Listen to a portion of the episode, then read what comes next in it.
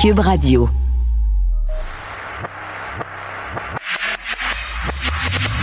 Derrière chaque nouvelle se cache une explication. Aviser, mesurer, renseigner. Pour lui, l'information est à la base de la compréhension. Engagé sur les enjeux de société, il réfléchit aux solutions. Alexandre Morand-Villouellette. P01135809. Je suis pas en train de vous lire mon mot de passe de Wi-Fi. Ce que je vous lis en ce moment, c'est le numéro de prisonnier qu'on a attitré à l'ex-président Donald J. Trump aux États-Unis, dans la Géorgie, dans le comté de Fulton. Parce que oui, quatrième arrestation officielle du côté de Donald Trump, mais cette fois-ci, on a voulu le traiter comme n'importe qui, hein. c'est-à-dire qu'on l'a passé en arrestation, mais surtout, on lui a fait faire son fameux mugshot, la photo qui est prise d'un criminel, comme vous voyez dans les films, vraiment la photo comme de buste qu'on prend. Elle est faite et elle fait le tour de la planète. Ça vaut la peine, évidemment, d'aller regarder cette image-là. Monsieur Trump qui a lui-même voulu absolument être, euh, si on veut, défiant sur la photo. C'est l'espèce de, de mou de visage qui prend un peu sérieux que, ce, que vous trouviez ça ridicule, vous trouviez ça bien comme image, mais c'est une photo qui fait le tour du monde, c'est certain. C'est la toute première fois de l'histoire américaine qu'un président se fait prendre en photo comme ça par l'identité judiciaire. Et ce qui risque aussi d'être intéressant en Géorgie comme ça, c'est que les caméras dans cet état-là sont autorisées dans la salle de cours.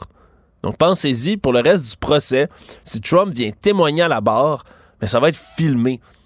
Je le sais, des fois, on se dit, bon, M. Trump a déjà été une vedette de télé-réalité. Hein, c'est ça qu'il a lancé avec, bien sûr, sa fortune, toute sa carrière.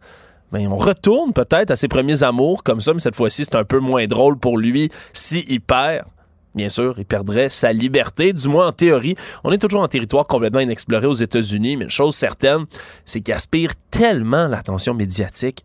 C'est la première chose dont je vous parle ce matin, mais c'est normal parce que ça fait le tour du monde.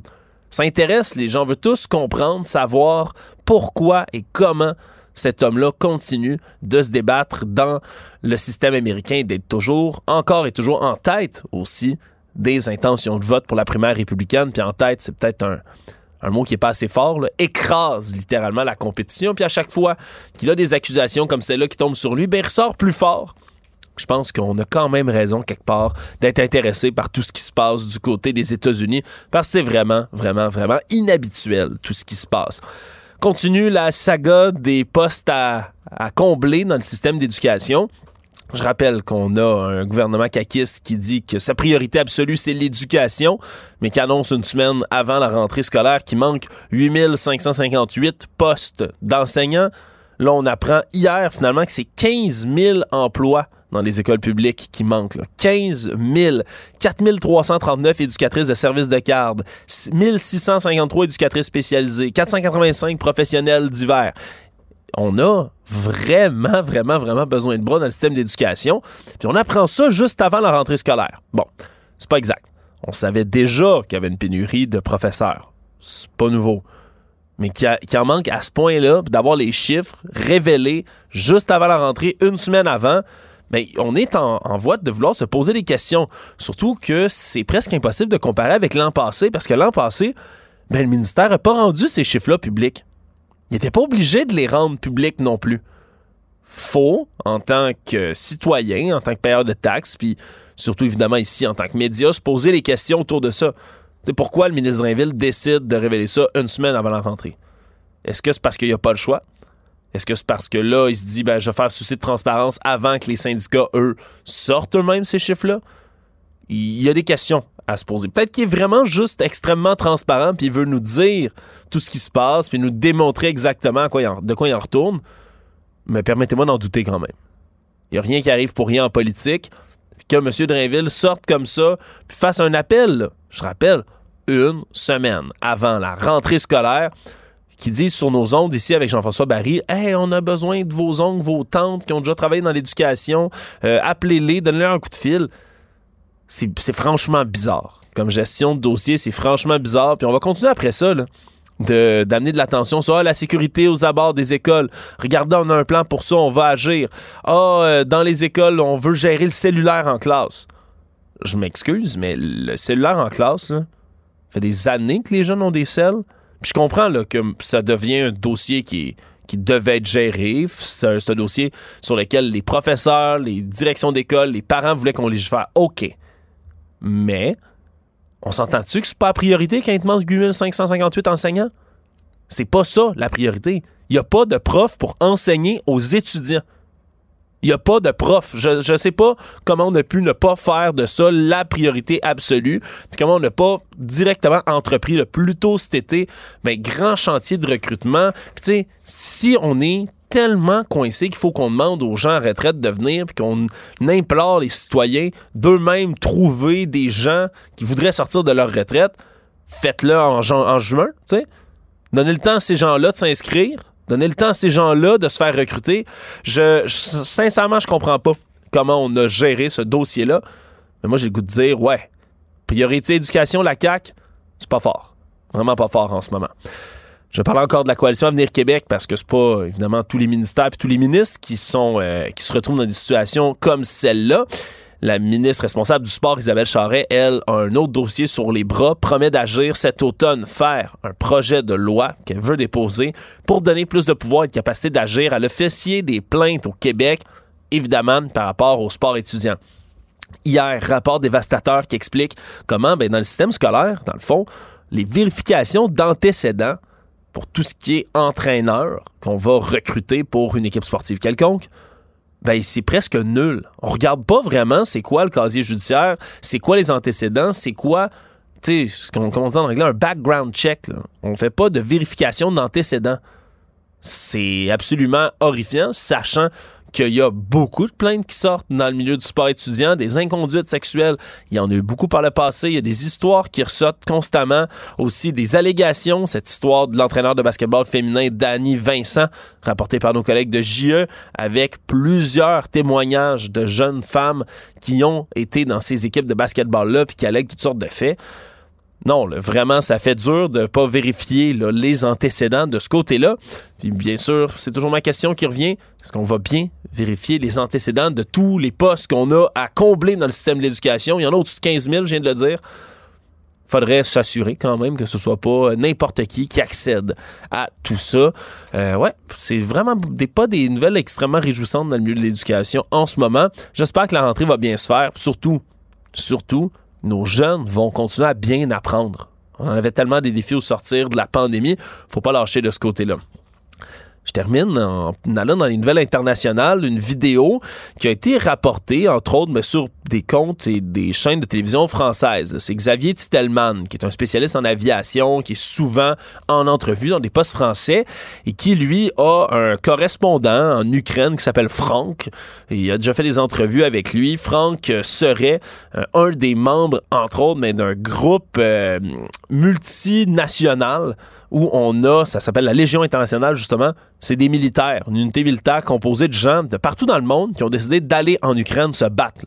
C'est fou quand même, des espèces de soldats volontaires, des gens qui sont juste partis avec un, qui sont allés demander un fusil, un équipement, puis qui se retrouvent sur le front pour aller aider les Ukrainiens. Qu'on soit d'accord ou pas, ça demande une dose de courage épouvantable se retrouver là. Et dans la vidéo, entre autres, on peut entendre diverses personnes de cette Légion internationale parler dans leur langue maternelle à eux, puis envoyer des messages. Je vous laisse écouter le début de l'extrait où on entend Franck, mais également un autre membre de cette Légion-là qui s'exprime. Cette petite vidéo avec mon groupe, déjà pour dire qu'on est heureux que Prigogine il est crevé et qu'on va continuer à chasser de l'orque et du bipède de chez Wagner afin qu'il se fasse une réunion de famille en enfer.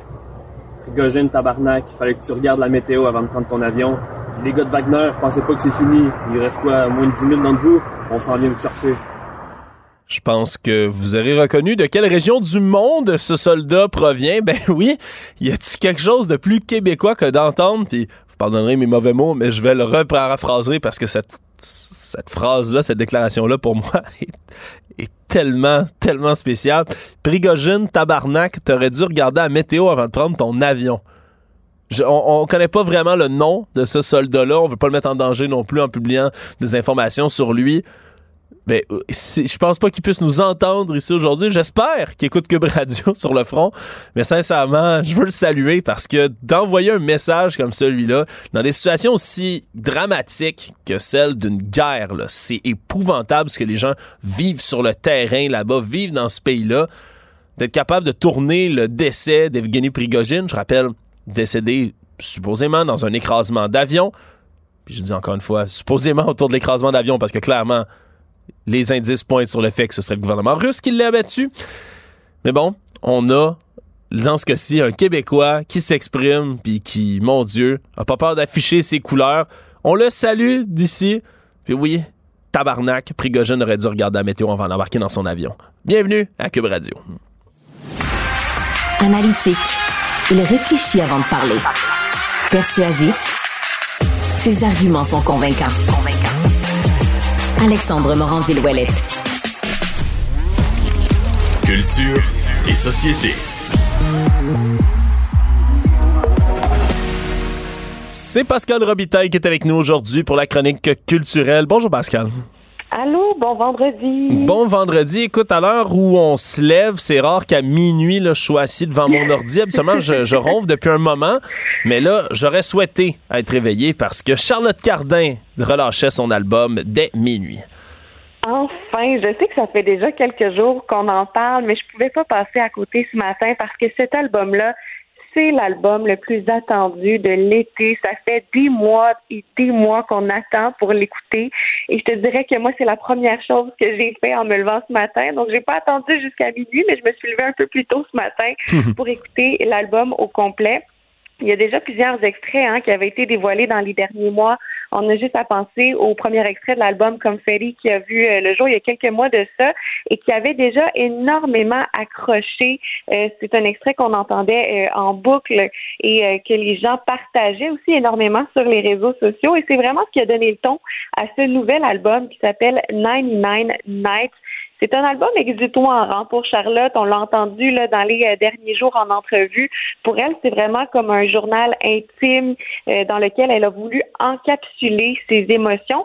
Et c'est un album que je dois dire euh, qu'on sent vraiment très assumé on est moins dans la puissance vocale comme avec Phoenix. On est un peu plus cette fois-ci dans la subtilité. Et d'ailleurs, c'est ce qu'elle a voulu faire. Elle s'est beaucoup inspirée de Patrick Watson, avec qui elle a entre autres travaillé pour cet album-là. On a juste à penser à la chanson Next to You. Euh, elle a coécrit cette chanson-là avec Patrick Watson. Et moi, ce que j'ai beaucoup aimé, de l'album, Alexandre, c'est qu'on est, euh, oui, dans le pop, mais il y a aussi des touches de R&B et de jazz par moment. Et ça, c'est ce qui m'a surpris euh, de Charlotte parce qu'on a vraiment des chansons où elle va presque parler, peut-être un peu moins chanter, et on va vraiment se laisser aller avec la musique. D'ailleurs, je propose qu'on écoute un premier extrait.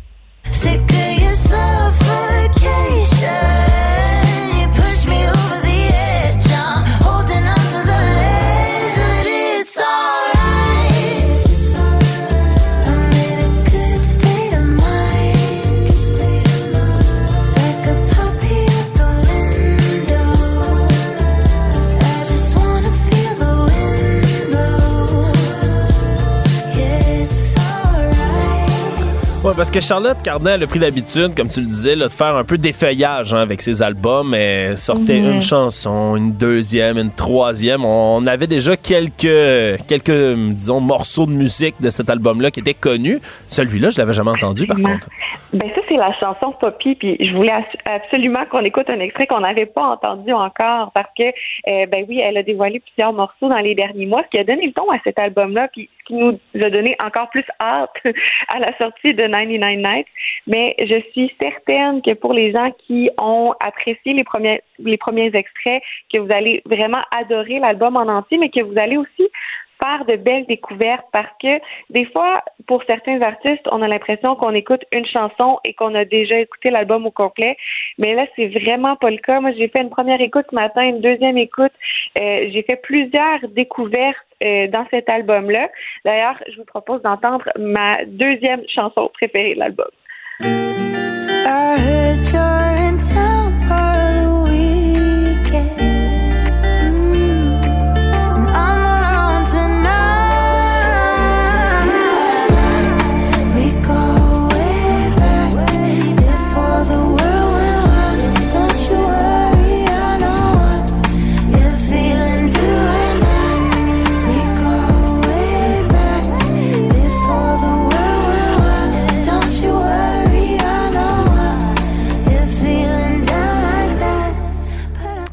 Peu importe le style qu'elle utilise, sa voix est tellement voûtante à Charlotte, là, c'est difficile de pas aimer c'est incroyable comment elle réussit à nous amener ailleurs avec ses chansons. C'est pas quelque chose euh, qu'on est habitué d'entendre au Québec avec des artistes québécois et c'est ce qui fait vraiment, je crois, la force de Charlotte.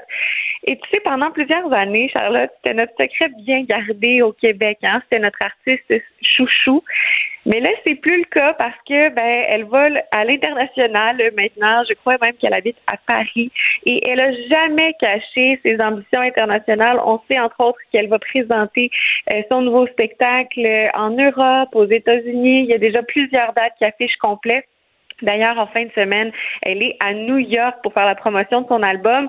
Et si vous avez la chance d'être à New York ce week-end, allez sur Times Square parce que vous risquez de voir la pochette de l'album 99 Nights sur les écrans géants. Et ça, c'est vraiment pas rien.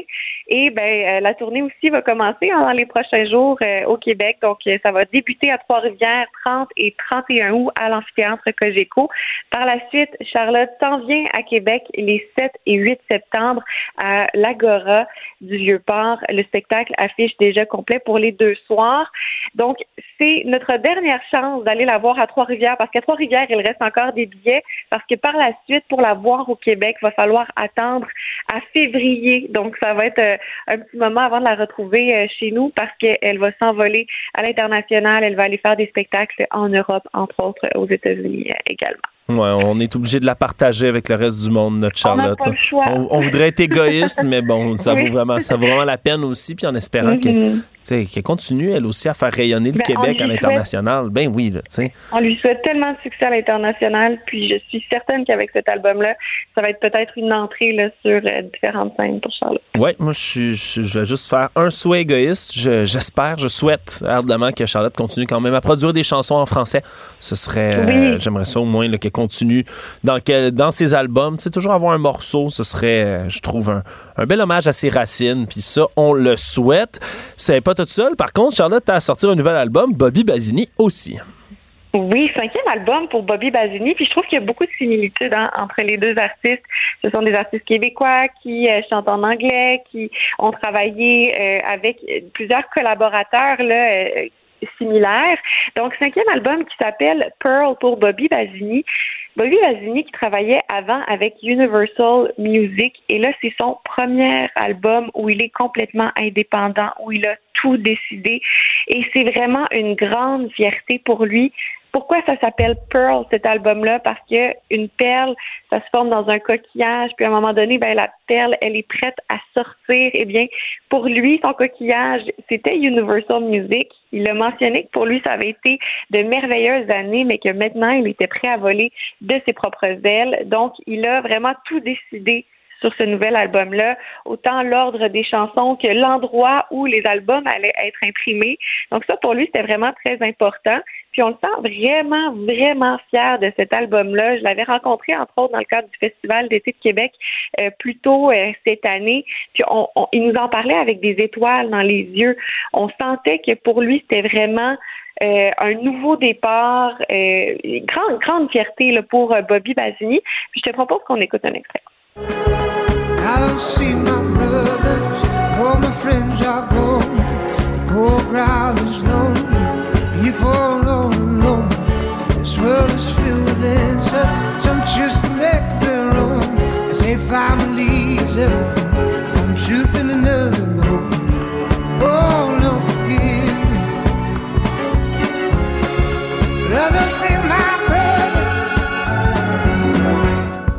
c'est bon avec le violon en arrière. J'aime ah beaucoup ça. J'adore. Puis, selon les chansons, là, on est un peu dans le jazz. Il y a un petit côté exotique aussi. Donc, ça s'écoute vraiment bien, je pense, en voiture, une journée où il fait super beau. Euh, et c'est la voix, hein, surtout de Bobby Basini. Là. Il a une voix extrêmement Je trouve qu'on n'en parle pas assez de cet artiste-là parce que vraiment, autant en spectacle que sur album, il est absolument extraordinaire. Et gros coup de cœur pour moi, ce, ce cinquième album-là qui s'appelle Pearl.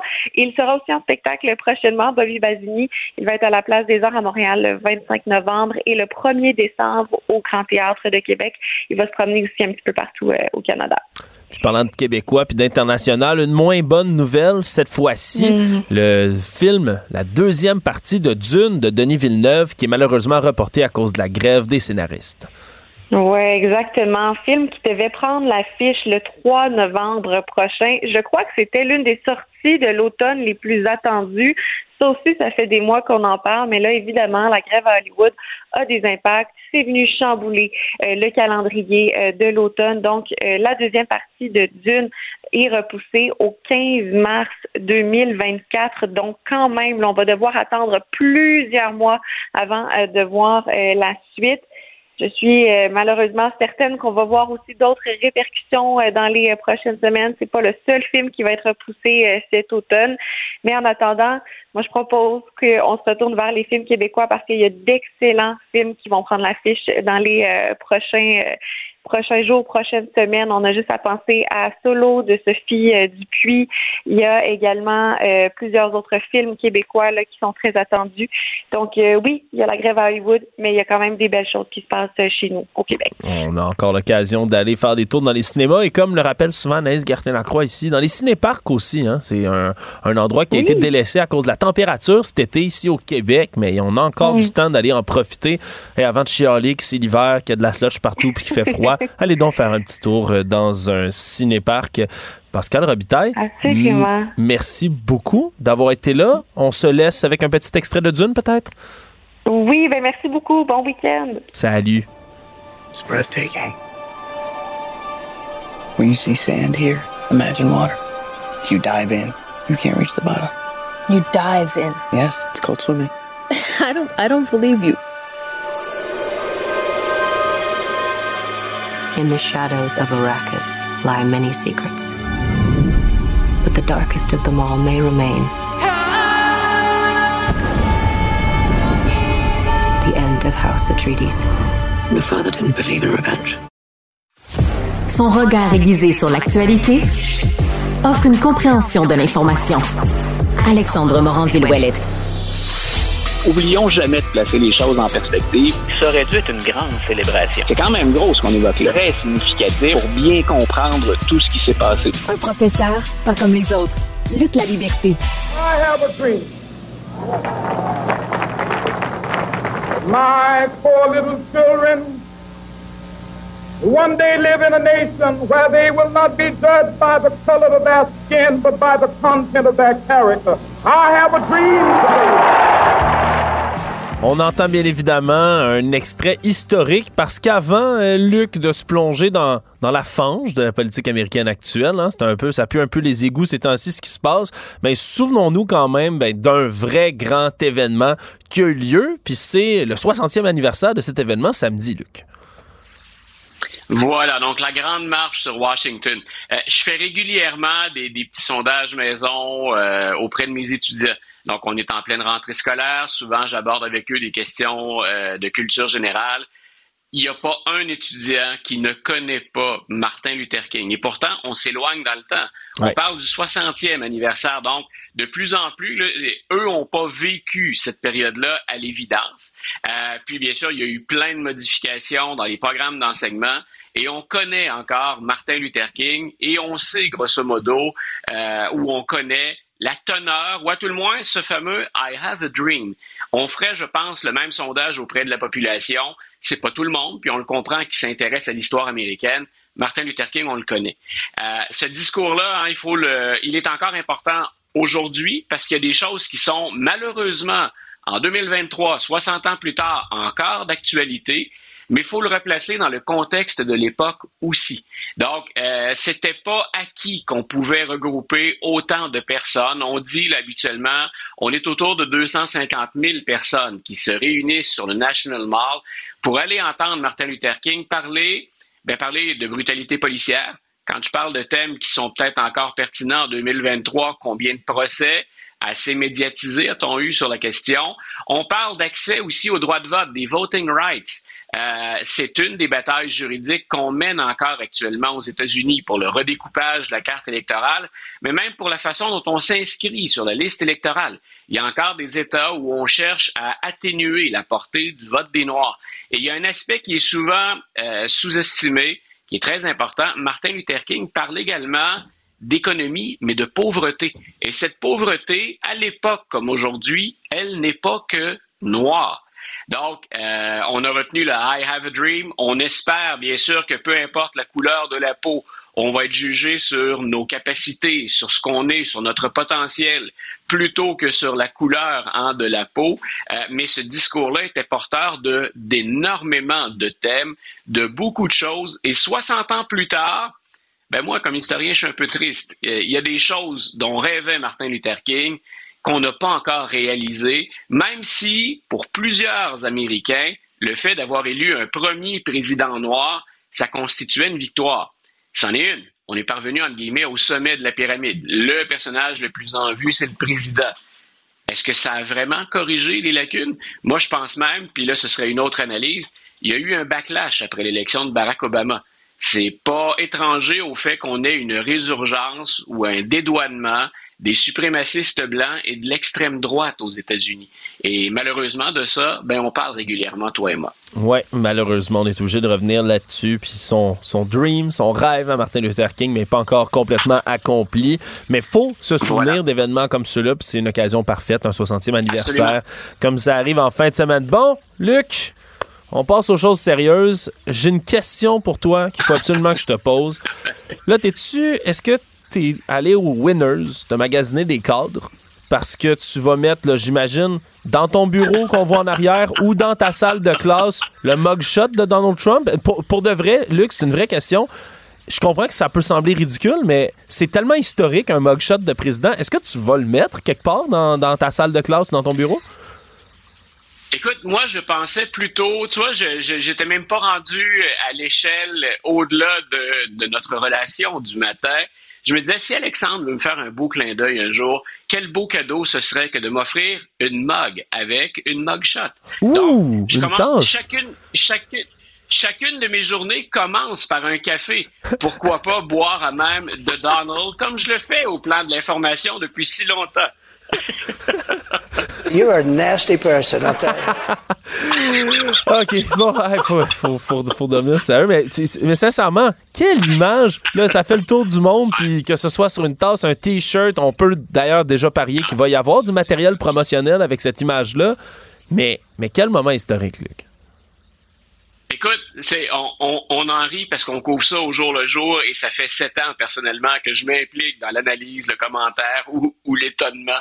Euh, c'est la première fois de l'histoire. On répète ça souvent, hein, mais dans, dans 20 ans, dans 30 ans, dans 40 ans, euh, on, on, va commenter ça à des gens qui ne l'auront pas vécu. Et j'espère qu'on aura surmonté cette période trouble aux États-Unis pour que ça apparaisse pour ce que c'est réellement, une anomalie, quelque chose qui est, un peu surréaliste, qui est plus grand que nature.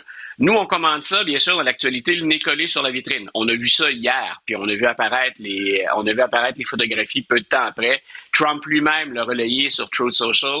Donc, euh, mais, mais la vie continue, l'histoire continue après. Et il faudra se rappeler, ne jamais oublier ce moment, mais ce que ça implique pour la politique et pour la société américaine. Écoute, j'ai regardé hier parce que j'essaie de ne rien rater de tout ça pour emmagasiner le plus d'informations. Un président américain est entré en prison hier. Euh, on a pris ses empreintes, on a pris son poids, euh, sa grandeur, puis on a eu cette fameuse photographie de prisonnier, ce fameux mugshot. Euh, qui pensait voir ça un jour en histoire américaine? Et c'est pas parce que la politique est toujours propre, on le sait très bien. Des présidents ont déjà été accusés dans des procédures de destitution. Il y en a un qui a même démissionné en cours de route plutôt que de subir l'affront puis le, caractère humiliant d'une procédure de destitution. Hier, on a un gars qui a, en très mauvais français, stagé sa photo et sa mugshot. On en est là en 2023. Euh, c'est pas le fruit du hasard. la bouille de Donald Trump sur sa photo. Euh, si on regarde d'ailleurs, en passant une petite parenthèse, euh, je me suis amusé. Tu me diras, les nerds font ça, c'est vrai, j'assume. Euh, je me suis amusé à regarder les mugshots des autres aussi. Les Giuliani, les Sidney Powell, on va avoir celle de Mike Meadows, de Mark Meadows. Il y en a qui sourient sur ces photos-là. Euh, il y en a au moins deux pour lesquels on voit des, sourires éclatants sur une photo vous représentant au moment qui devrait être le plus un des plus marquants de votre vie, vous êtes arrêté et vous, vous prenez une photo en prison. Euh, écoute, on en est là, c'est étourdissant. Donc, euh, Donald Trump devient le premier président. Donc, c'est le premier président accusé au criminel et c'est le premier président, donc, à avoir cette fameuse mugshot.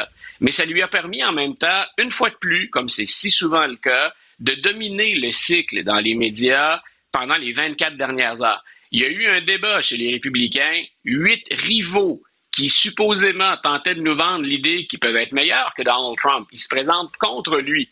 Euh, d'abord, pas sûr qu'ils ont réussi hier le pari, mais l'autre chose, on ne parle que de Donald Trump. Ce matin, là, j'ouvrais l'ensemble des sites que je consulte euh, à mon réveil. Euh, c'est de Donald qui était en, tête de liste partout. Et ça, c'est qu'aux États-Unis. On imagine que le phénomène est mondial, est international. Oui, puis tout ça quand même coïncide avec la publication des chiffres du débat républicain.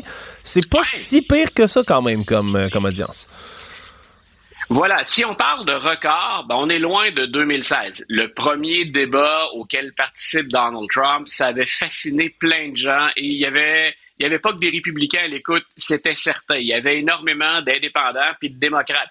Euh, la bête, le, personnage public Trump s'était déjà manifesté euh, dans toute sa complexité, mais dans tout le caractère négatif puis même violent des propos, on voulait voir ce que ça donnerait. Donc, il monopolisait l'attention, puis là, on avait franchi aisément la barre des 20 millions. Euh, là, on a eu près de 13 millions. Pour euh, Fox News, d'abord, qui relayait bien sûr ce débat, c'est une bonne nouvelle. Ça veut dire qu'on peut quand même avoir des codes d'écoute intéressantes sans forcément avoir Donald Trump et même en étant en compétition avec Donald Trump, qui lui était sur la nouvelle version de Twitter, le nouveau nom, qui était sur X en compagnie de Tucker Carlson. Euh, ça veut dire aussi que pour les candidats, ben, ils ont été vus et entendus. Est-ce que c'est bon? 12,8 millions, ce sont de bons chiffres dans les circonstances. Il y a beaucoup de réseaux qui pourraient être satisfaits d'obtenir 12,8. Et ça montre qu'on peut quand même évoluer sans Donald Trump. Maintenant, bien entendu, autant dans l'électorat que dans les codes d'écoute, on ne le saura jamais, mais on peut supputer sur les chiffres qu'on aurait eus si Donald Trump s'était joint aux huit autres. Ah, c'est sûr que ça aurait continué d'attirer énormément d'attention. Peut-être en terminant, euh, Luc, on, a parlé du débat déjà, mais peut-être un enjeu du débat qui, lui, va revenir. C'est certain dans le reste, ce qui divise quand ah. même au sein des républicains, c'est le dossier de l'avortement. C'est un dossier chaud ici au Canada. Chaque fois qu'on prononce le mot avortement aux élections, ben, il y, a toujours tout un, toute une réaction. Ah. Mais aux États-Unis aussi. Ben, aux États-Unis, ça va être une question de l'urne. Euh, on ne parlera pas que d'économie cette fois-ci, c'est certain. Euh, la question de l'avortement va revenir parce qu'elle est en jeu dans plusieurs États. Maintenant que la Cour suprême a dit on, on relaie ce dossier-là, c'est pas de notre ressort. C'est à chacun des États américains de décider ben là, il y a énormément d'activistes, mais sans être activistes, des femmes très impliquées et touchées par cette question-là, euh, qui sont prêtes à aller voter et à voter en fonction de l'enjeu. Et c'était clair que les républicains, pendant le débat, étaient divisés sur cette question-là. J'ai envie de te dire que les positions caricaturales, c'est-à-dire les positions les plus fortes, après ça, on pourrait les répartir entre, les autres, mais on avait Mike Pence d'un côté, donc qui, hmm. lui, est pour l'interdiction pure et simple de, de l'avortement, et de l'autre côté, ben, celle qui est la seule femme qui, qui tente de se démarquer dans plusieurs dossiers, mais qui se démarque des autres sur la question de l'avortement. Donc, on a donc une approche plus, plus souple du côté de Mme Haley, un nombre de semaines supérieur pendant lesquelles une femme pourrait accéder à un avortement, et vous avez de l'autre côté la position la plus, si on est pro-choix, euh, la position la plus dure ou la plus fermée, qui est celle de Mike Pence. Mais encore une fois, euh, on, on, prend les indices quand on nous les fournit. 2024 est à nos portes là, en termes de cycle électoral, puis déjà, ben, on, commente un débat. Euh, mais Nikki Haley va peut-être pouvoir se démarquer un peu. Le débat, je pense pas, lui a pas permis de, de grimper, mais il y en a qui ont dit, écoutez, Madame Haley, et si on veut gagner, je pense que c'est le Washington Post ce matin, euh, sous la plume d'un conservateur qui disait, Mme Haley devrait être l'alternative à Donald Trump si on veut gagner en 2024. Hmm. Moi, c'est une des candidates que j'aime bien si, je pense à gagner une élection nationale. La problématique, ben, dans le débat, on l'a vu, c'est cette espèce d'affrontement qu'il y a entre de vrais conservateurs comme Mme Haley et ce que moi j'appelle des extrémistes comme ceux qui ont décidé de faire leur lit avec Donald Trump. Donc, on l'a vu pendant le débat, Et c'est à retenir. Ça va revenir pendant le parcours des primaires, quand les États vont voter à partir du mois de février, mais ça va être déterminant pour l'enjeu électoral de 2024. Et Joe Biden, c'est une des cartes qu'il a dans sa manche. C'est une des cartes où il risque d'être très fort et que les démocrates vont assurément exploiter. Oui, ça, ça va être un des gros dossiers. Comme tu le dis, un gros dossier de l'urne qui va être à suivre. Luc La Liberté, Merci beaucoup. Je te, je te reviens pour cette tasse-là, euh, un mug avec un mug shot. Je t'ai entendu là-dessus. On s'en reparle. Je vais m'abreuver à la source. Une bonne fin de semaine. Salut. Alexandre Morand-Villouellette. Curieux, ouvert d'esprit. Il fait circuler les idées pour trouver des solutions. Ceux qui me connaissent savent que j'ai toujours un petit faible pour toutes les histoires de conspiration, de complot euh, en général. Et heureusement pour moi qu'il y a des gens comme Michael Nguyen, journaliste aux, affaires, judiciaires du Journal de Montréal, qui est au palais de justice pour nous rapporter toutes sortes de cas qui viennent dans l'actualité, qui concernent justement des mouvements comme ceux-là. Michael, bonjour. Là, on a un cas spécial. C'est un homme qui tentait de poursuivre Ski Bromont, puis qui, ben, finalement, s'est fait fermer la porte au nez au palais de justice. Raconte-nous un peu ça. Ben, c'est le cas de Simon Lapierre, et il faut le dire, c'est pas le seul. Lui, ce qu'il s'est dit, c'est évidemment, c'est un anti-vaccin. Il continue de dire que le vaccin contre la COVID-19 est un traitement expérimental, ce qu'on voit beaucoup passer dans les chambres d'écho sur les réseaux sociaux, qui n'a pas pu aller skier pendant la pandémie. Pourquoi évidemment? Parce qu'il y a eu un décret gouvernemental qui disait que pour avoir accès au remont bah, ça prenait le passeport vaccinal. Lui, il l'avait pas et il n'a pas pu aller skier, donc il a décidé de lancer une poursuite en disant avoir été humilié, d'avoir subi des préjudices graves. C'est un sport qu'il pratique depuis qu'il a de 5 ans et il voulait continuer. Donc là, il s'est dit, à cause de ski Bromont, je peux pas skier, je réclame 45 000 dollars. Donc, ce qui est important de dire, c'est qu'au Québec, on peut poursuivre pour à peu près n'importe quoi. On peut alléguer tout ce qu'on veut. Moi, Alexandre, je pourrais te poursuivre parce que je trouve que tu m'as pas souri ce matin. Donc là, je vais dire, moi, je me sens mal, je me sens humilié, je vais te poursuivre. Mais heureusement, bah, les tribunaux sont faits que si c'est une poursuite qui est complètement vaine, qui a aucun sens, ben, un juge peut la rejeter. Puis c'est exactement ce qui est arrivé. Ce qui Bromont, ce qu'ils ont plaidé très rapidement, c'est on ne peut même pas aller plus loin parce que comment on peut me reprocher à Ski Bromont d'avoir fait appliquer un décret gouvernemental. Si je ne l'appliquais pas, c'est moi qui aurais eu une amende. Évidemment, bah, il y a des questions qui sont posées à Simon Lapierre. C'est, bon, premièrement, tu allèges que c'est en vertu de la charte que tes droits et libertés ont été brimés, mais en même temps, c'est quoi dans la charte Lui, il le dit pas, évidemment. Ensuite, quand on plaide la charte, il bah, faut demander au gouvernement canadien d'intervenir. Je sais lui le garant de la charte. Il l'a pas fait il y a plein de choses qu'il fallait faire parce que la justice, c'est pas juste d'aller devant un juge et de dire moi je veux ça, puis le juge dit ok, ben, ben, il a appris à la dure que non, malheureusement, c'est pas comme ça que ça se passe. Il y a quand même eu des audiences, il y a quand même eu des frais pour tout le monde, mais au final, ben, rapidement, le juge a dit on à cette histoire. Oui, parce que tu l'as bien dit, Michael, ce qui est, euh, ce qui est toujours intéressant dans ces histoires-là, c'est pas nécessairement le cas en tant que tel, c'est parce que c'est un cas de figure qui se multiplie aussi beaucoup. On parle souvent de délai euh, dans le système judiciaire, de lenteur. J'imagine des cas comme ça, quand ça revient, c'est pas quelque chose qui vient aider non plus nos délais dans le système judiciaire, là, Michael. Ben, tu le dis très, très de crise, de, de, manque de ressources judiciaires, des délais, que ce soit au civil ou au criminel. Il y a des cas où, par exemple, une mère de famille parentale qui attend la, qui attend de recevoir une pension, elle ne se fait pas payer, ben, elle doit attendre trois mois avant d'avoir une audience à la cour. Ça n'a aucun sens. Pendant ce temps, elle a un enfant à charge, ben, elle ne peut rien faire. Donc, ces exemples-là, c'est des exemples qui montrent que le système judiciaire, ben, il est sur pas juste avec des causes qui valent la peine, qui sont importantes, mais le principe de on peut poursuivre pour à peu près tout, bah, ça mène à des choses comme ça. Heureusement, bah, il y a des frais judiciaires à payer. Si vous lisez l'article dans le journal de Montréal, j'explique que non seulement il a échoué, mais en plus, il va devoir payer les frais judiciaires. C'est quoi administratif? Par exemple, quand on fait une poursuite, On peut pas juste aller au palais de justice le déposer. Il y a un timbre judiciaire à payer qui est de quelques centaines de dollars. Quand on dépose des pièces et tout ça, ben, il y a toujours des petits frais administratifs et ça peut rebuter certains. Puis d'une certaine façon, ça peut montrer le sérieux quand on dépose une poursuite. C'est, on pense qu'on mérite de gagner 50 000 dollars, on est prêt à déposer les frais qui, de toute façon, si on gagne de façon générale, sont remboursés. Donc c'est vraiment un système qui est fait pour faciliter les choses c'est rassurant de voir des juges mettre leur culotte pour dire, bah, quand c'est à sa face même, ça marche pas, bah, on va pas aller plus loin parce que on n'a pas le temps, on n'a pas les ressources, d'autant plus que Monsieur Lapierre, dans ce cas-ci, plutôt que poursuivre Steve Bromont, bah, il pouvait poursuivre le gouvernement. Et c'est d'ailleurs ce qu'il a fait dans une autre poursuite où il a fait et ce qui est vraiment particulier, c'est qu'il demande des excuses publiques du gouvernement, mais pour ce genre de personnes, souvent n'aiment pas trop les médias, mais il demande de prendre contrôle des médias pour contrôler le message du gouvernement s'il gagne et si le gouvernement fait des excuses. Donc on voit que ça joue sur plusieurs tableaux. C'est vraiment des méconnaissances. Il y a une base de connaissances, mais c'est interprété d'une telle façon que, en général, ça ne marche jamais devant les tribunaux. tout ce que ça fait, c'est prendre les temps des juges, le temps des avocats.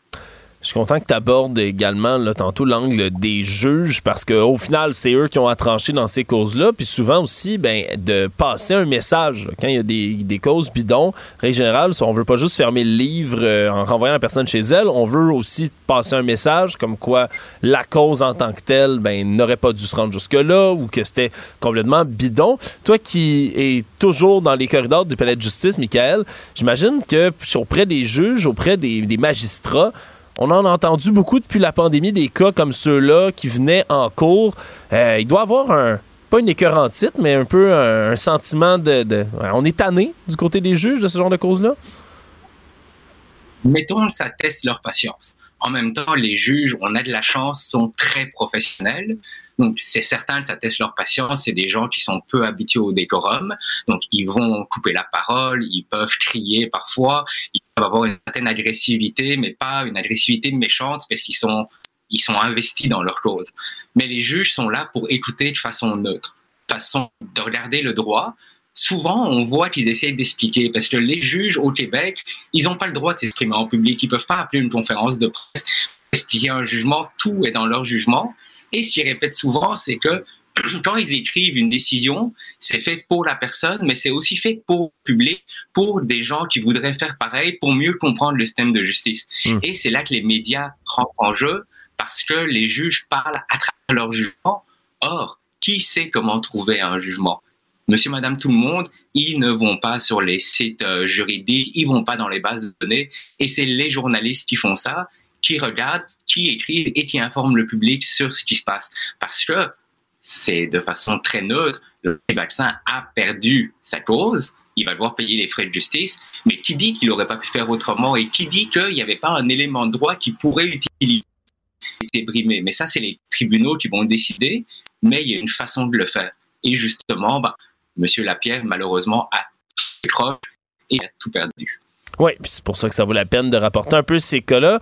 Michael, j'en profite pendant qu'on est ensemble. Toi, évidemment, qui est président du comité exécutif euh, de la Fédération des journalistes professionnels du Québec, professionnel des journalistes du Québec, FPJQ, dis-je bien. Euh, on a encore, évidemment, le bras de fer qui se poursuit entre le gouvernement fédéral euh, et Meta, projet de loi C-18. on a les nouvelles qui sont de plus en plus bloquées. On a pu le voir, le site, par exemple, la page Instagram de Cube Radio, ici, plus accessible. Même chose, journal, TVA Nouvelles autres, euh, un peu partout. Du côté de la FPJQ, c'est quoi les prochaines étapes? J'imagine qu'on suit le dossier de près, mais est-ce qu'il y a euh, des interventions prévues euh, dans un avenir approché? Oui, on continue de préparer les opérations parce que c'est important de le rappeler. On remarque depuis que Meta a couper les nouvelles, ils utilisent un langage qui se rapproche de celui des cigarettiers dans les années 80-90. Donc, on voit qu'ils utilisent les faits, qu'ils tordent les faits. Au début, ça disait, ah ben, Facebook ne peut pas afficher de nouvelles à cause des lois canadiennes, alors que c'est pas exactement ça. C'est plutôt eux qui ont fait le choix. Puis, ce qui choque à la FPGQ, c'est que c'est une entreprise américaine qui se faisait de l'argent. Les études montrent qu'ils se faisaient quelques dizaines de millions de dollars par année grâce au partage des articles de journaux la loi, en fait, juste de reverser une partie des profits qui sont attribuables directement aux articles de journaux.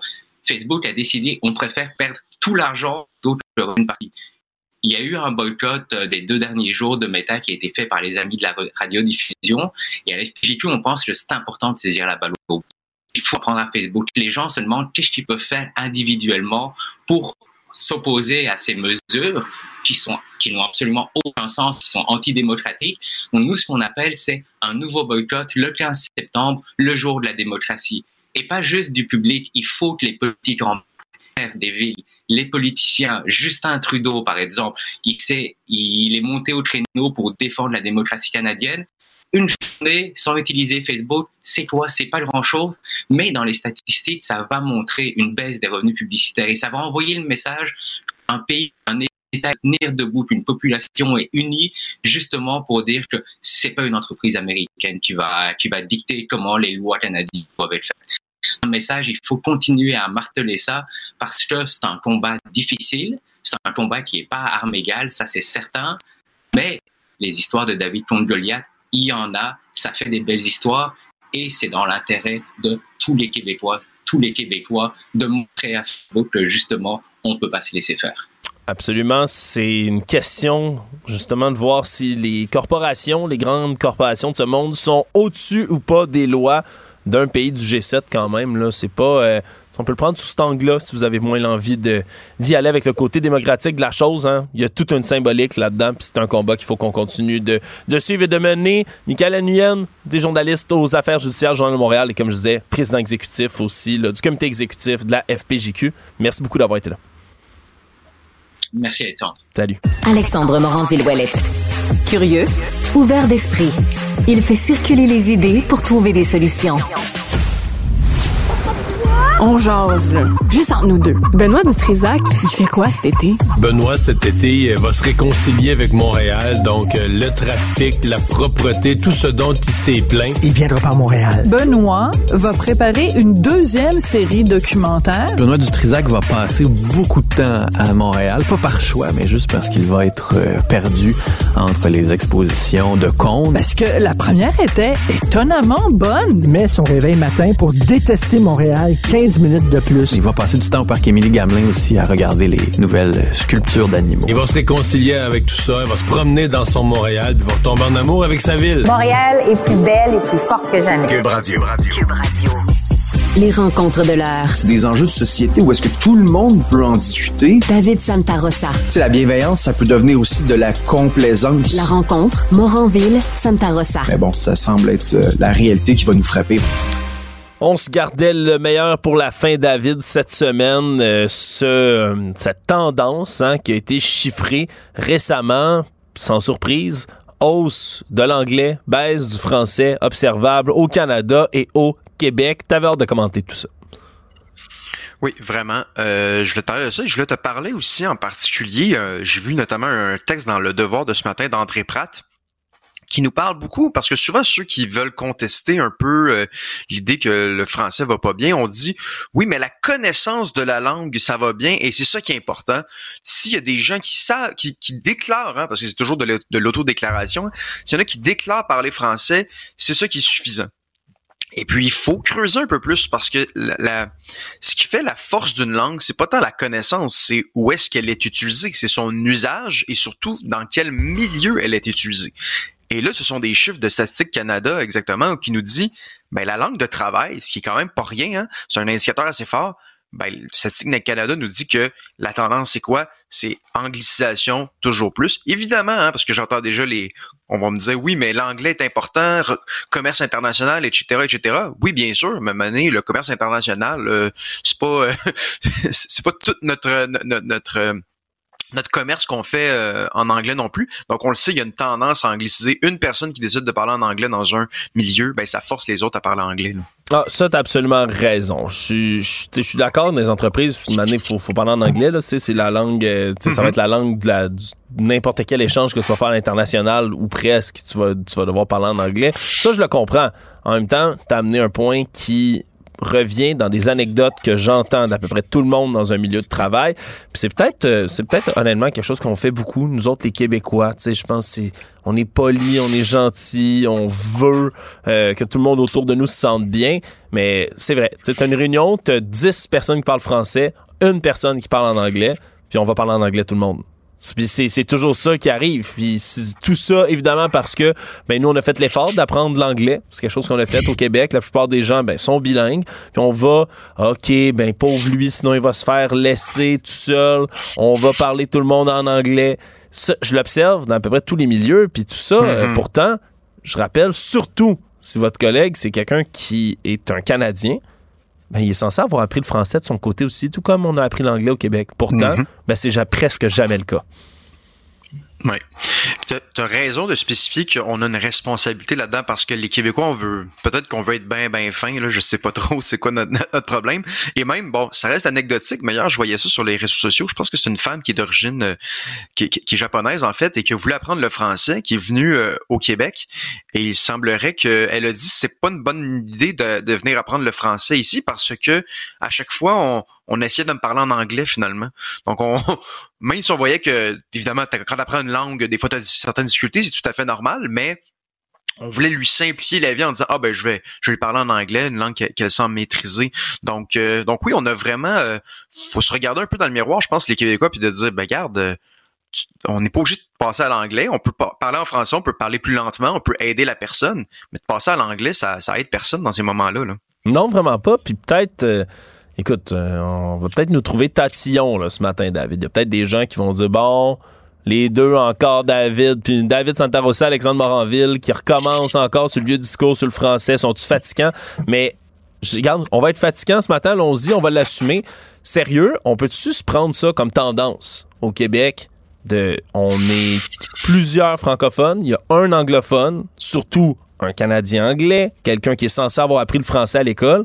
On peut-tu, tous ensemble dire, regarde, mon cher, on va, on va parler en français, ça, ça te dérange pas, on va parler en français, puis essaye de suivre, s'il te plaît, si tu as des questions, pose-nous-les, ça va nous faire plaisir de te répondre. Mais on va pas parler en anglais, on va parler en français. On- on- ça, ça, je pense qu'on a, on est comme gêné de dire ça, mais c'est normal. Dans tous les pays du monde, tu peux parler ta propre langue. Je vois pas pourquoi on pourrait pas parler la nôtre comme ça sans être gêné parce qu'il y a une personne qui nous comprend pas. Quand cette personne-là pourrait faire un effort au lieu de forcer le reste des gens autour à faire l'effort, je sais pas, ça pourrait être une petite, euh, sais, un petit test, là, un petit devoir pour les gens à la maison, honnêtement, qu'on pourrait se, qu'on pourrait se donner. Je sais pas. C'est une suggestion comme ça ce matin, David. Ouais, t'as totalement raison, t'as totalement raison. Donc, euh, ça, je voulais te parler aussi de. Donc, ça, c'était pour la langue de travail, aussi pour les médias. Hein. On, a- on le sait, il y a certains médias qui sont en difficulté, notamment le journal Métro. Et ça, évidemment, il y a- les médias ont, ont de la difficulté un peu partout dans le monde. On le sait avec les, les nouvelles technologies. Mais dans un contexte minoritaire comme le Québec, on ne peut pas se permettre qu'un média ferme. Donc, c'est vraiment, tu sais, si t'es à New York puis t'as un média qui ferme, un média anglophone qui ferme, bon, évidemment, ça reste un drame. Je veux pas dire que, je veux pas banaliser le tout, mais quand même, ça n'a pas la même, le même poids, la même importance que dans un contexte minoritaire où, justement, nos informations, euh, ça passe par des par des médias francophones et ce qui s'est passé notamment avec le journal Métro, ce que c'est annonciateur pour le reste, on ne le souhaite pas. On espère que par exemple les gouvernements vont vont, vont réagir davantage, mais vraiment ça a un effet particulier dans un contexte minoritaire comme le nôtre, dans un Québec euh, français là, c'est sûr que c'est dévastateur beaucoup plus qu'ailleurs. Oui, ça, c'est absolument certain. Puis tu, tu parles de fermetures qui sont, qui sont inacceptables. là. C'est, le journal Métro, c'est une tragédie. Puis je vois pas qu'est-ce qu'on peut faire là, vraiment pour le remettre Mhm. sur les rails, pour le garder à flot. Puis là, on voit VRAC aussi, anciennement VRAC Tes Feux, VRAC TV, David, euh, mon enfance au grand complet, qui s'évapore comme ça. Puis je peux comprendre, là, dans les dernières années, c'était les séries américaines traduites là, sur VRAC. là. Il y avait plus, il y avait plus tant que ça de contenu original québécois. Mais c'est un fleuron qu'on perd, là, qui produisait des, avec des talents d'ici des émissions pour la jeunesse. Là. Vraiment. Ah non, c'est euh, on est on est à peu près du même âge là. Vrac TV, c'était euh, tu revenais de l'école, tu regardais ça, des séries comme une grenade avec ça, euh, réalité, réel TV. Euh, c'était évidemment c'était avant ça c'était Canal Famille, mais aussi Vrac avait repris quand même certaines des, des reprises que t'écoutais, tu écouté euh, 100 fois de suite Radio Enfer, puis t'es bien heureux quand même là. oui. Donc euh, donc oui c'est ça. Donc à nouveau une, une, une, un, un canal de, de, de télévision, une chaîne de télévision, pardon, qui vise la jeunesse, ben là, on enlève ça. Ça a un poids, hein. On revient sur le français. Ça a un effet particulier dans un contexte minoritaire. Ou est-ce que si t'es aux États-Unis, t'écoutes tes émissions en anglais, ben, si t'as un poste qui ferme, c'est pas la fin du monde, t'en as plein d'autres. Euh, t'as Netflix qui fait du contenu en anglais. Donc, tout ça, ce sont des, euh, des petites tragédies que si on les accumule, on se rend compte que le portrait est très, très noir, en fait. là. Ouais, puis tu sais, il faut quand même s'adapter là, genre le- la télévision câblée là. Je pense que c'est quelque chose qui, qui, est appelé, pas à disparaître, mais il faut, faut que ça se transforme. Là. On a une nouvelle génération de Mhm. gens de notre, de notre âge, David et en bas, c'est des gens qui se payent pas le câble. Dans cette économie, avec le prix que ça coûte, les gens se payent plus le câble. C'est, c'est, c'est triste, c'est plate, mais c'est, c'est un phénomène qui est observable. Là, de- on se paye de moins en moins ça. Les gens préfèrent payer un abonnement sur Netflix, payer un abonnement sur d'autres chaînes. Euh, moi, je- récemment, j'ai eu le plaisir de découvrir que 19-2, série québécoise, est sur Netflix. Ça, je trouve, je trouve ça fantastique. Puis je pense que c'est quelque chose qui peut, sur lequel on peut travailler puis pousser, puis même comme, comme nation là, au Québec, ben, de, s- de- de vraiment de s'acharner puis de négocier pour que nos séries puissent être diffusées sur des plateformes comme celle-là. Je pense que c'est le meilleur moyen pour que des Québécois puis des gens d'ailleurs puissent les découvrir aussi, mais que des Québécois puissent écouter des émissions de leur propre culture dans le futur. C'est pas en les diffusant à 22 heures le, un soir de semaine sur une, une Mhm. chaîne câblée. Je pense que c'est en les mettant justement sur ben, les nouveaux modèles qui sont un peu inévitables, les Netflix et autres. T'as entièrement raison. T'as des, t'as des postes comme Télé-Québec qui offrent quand même une belle, euh, une belle gamme euh, en, en termes de, de, cinéma, en termes de films. Mais souvent, c'est ça, c'est comme 23h30 le début du film. Ben, c'est pas, euh, c'est pas, c'est pas idéal. Donc, oui, il va falloir faire ça. ça, c'est certain. Et puis, donc c'est ça, c'est aller chercher les jeunes. Ben les jeunes sont de moins en moins jeunes, j'ai envie de dire. Justement, tu sais, moi j'ai 30 ans, euh, ben j'ai pas le câble chez moi, donc je suis abonné à des des des, des, euh, Des différents Netflix services, ouais, c'est ça, de streaming. Exact. Merci beaucoup. Donc, euh, donc ça, donc les jeunes sont de moins en moins jeunes. Je veux dire, 30 ans, ben on est, je, je, je ne fais plus partie des 18-24 depuis un certain temps là.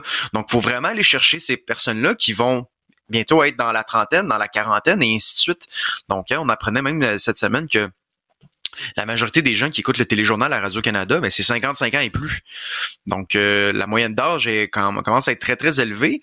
Et puis, euh, ben, tant mieux si ces personnes-là trouvent des émissions à leur, qui, leur fait plaisir, mais vraiment, faut aller, euh, faut aller chercher les jeunes. Là. Ouais, faut regarder de plus en plus toutes les solutions qu'on a ben, dans notre coffre à outils pour être capable de stopper le déclin du français parce que il y en a pas une solution miracle à tout ça. Ça va être une- une- un ensemble de plein de petites solutions. David, merci beaucoup. Toujours dans l'action, il agit comme un moteur de changement. Alexandre Morin-Villouellette.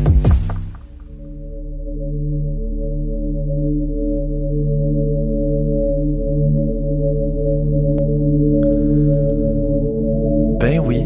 Encore une fois aujourd'hui, j'ai pris euh, mes petites huiles essentielles, j'ai respiré mon, mon arôme d'eucalyptus ce matin au studio pour recevoir ma- mon estimée collègue Jessica Giroux, notre spécialiste maison de l'ésotérisme et gestionnaire de nos réseaux sociaux. Bonjour Jessica. Bonjour Alexandre. Bon, de quoi on parle aujourd'hui là? Avant que mon eucalyptus parte là, pendant que je suis dé- détendu là, qu'est-ce qu'on essaye de me convaincre aujourd'hui? Aujourd'hui, Alexandre, je vais essayer de te convaincre que nous, humains, sommes affectés sur plusieurs aspects par la pleine lune.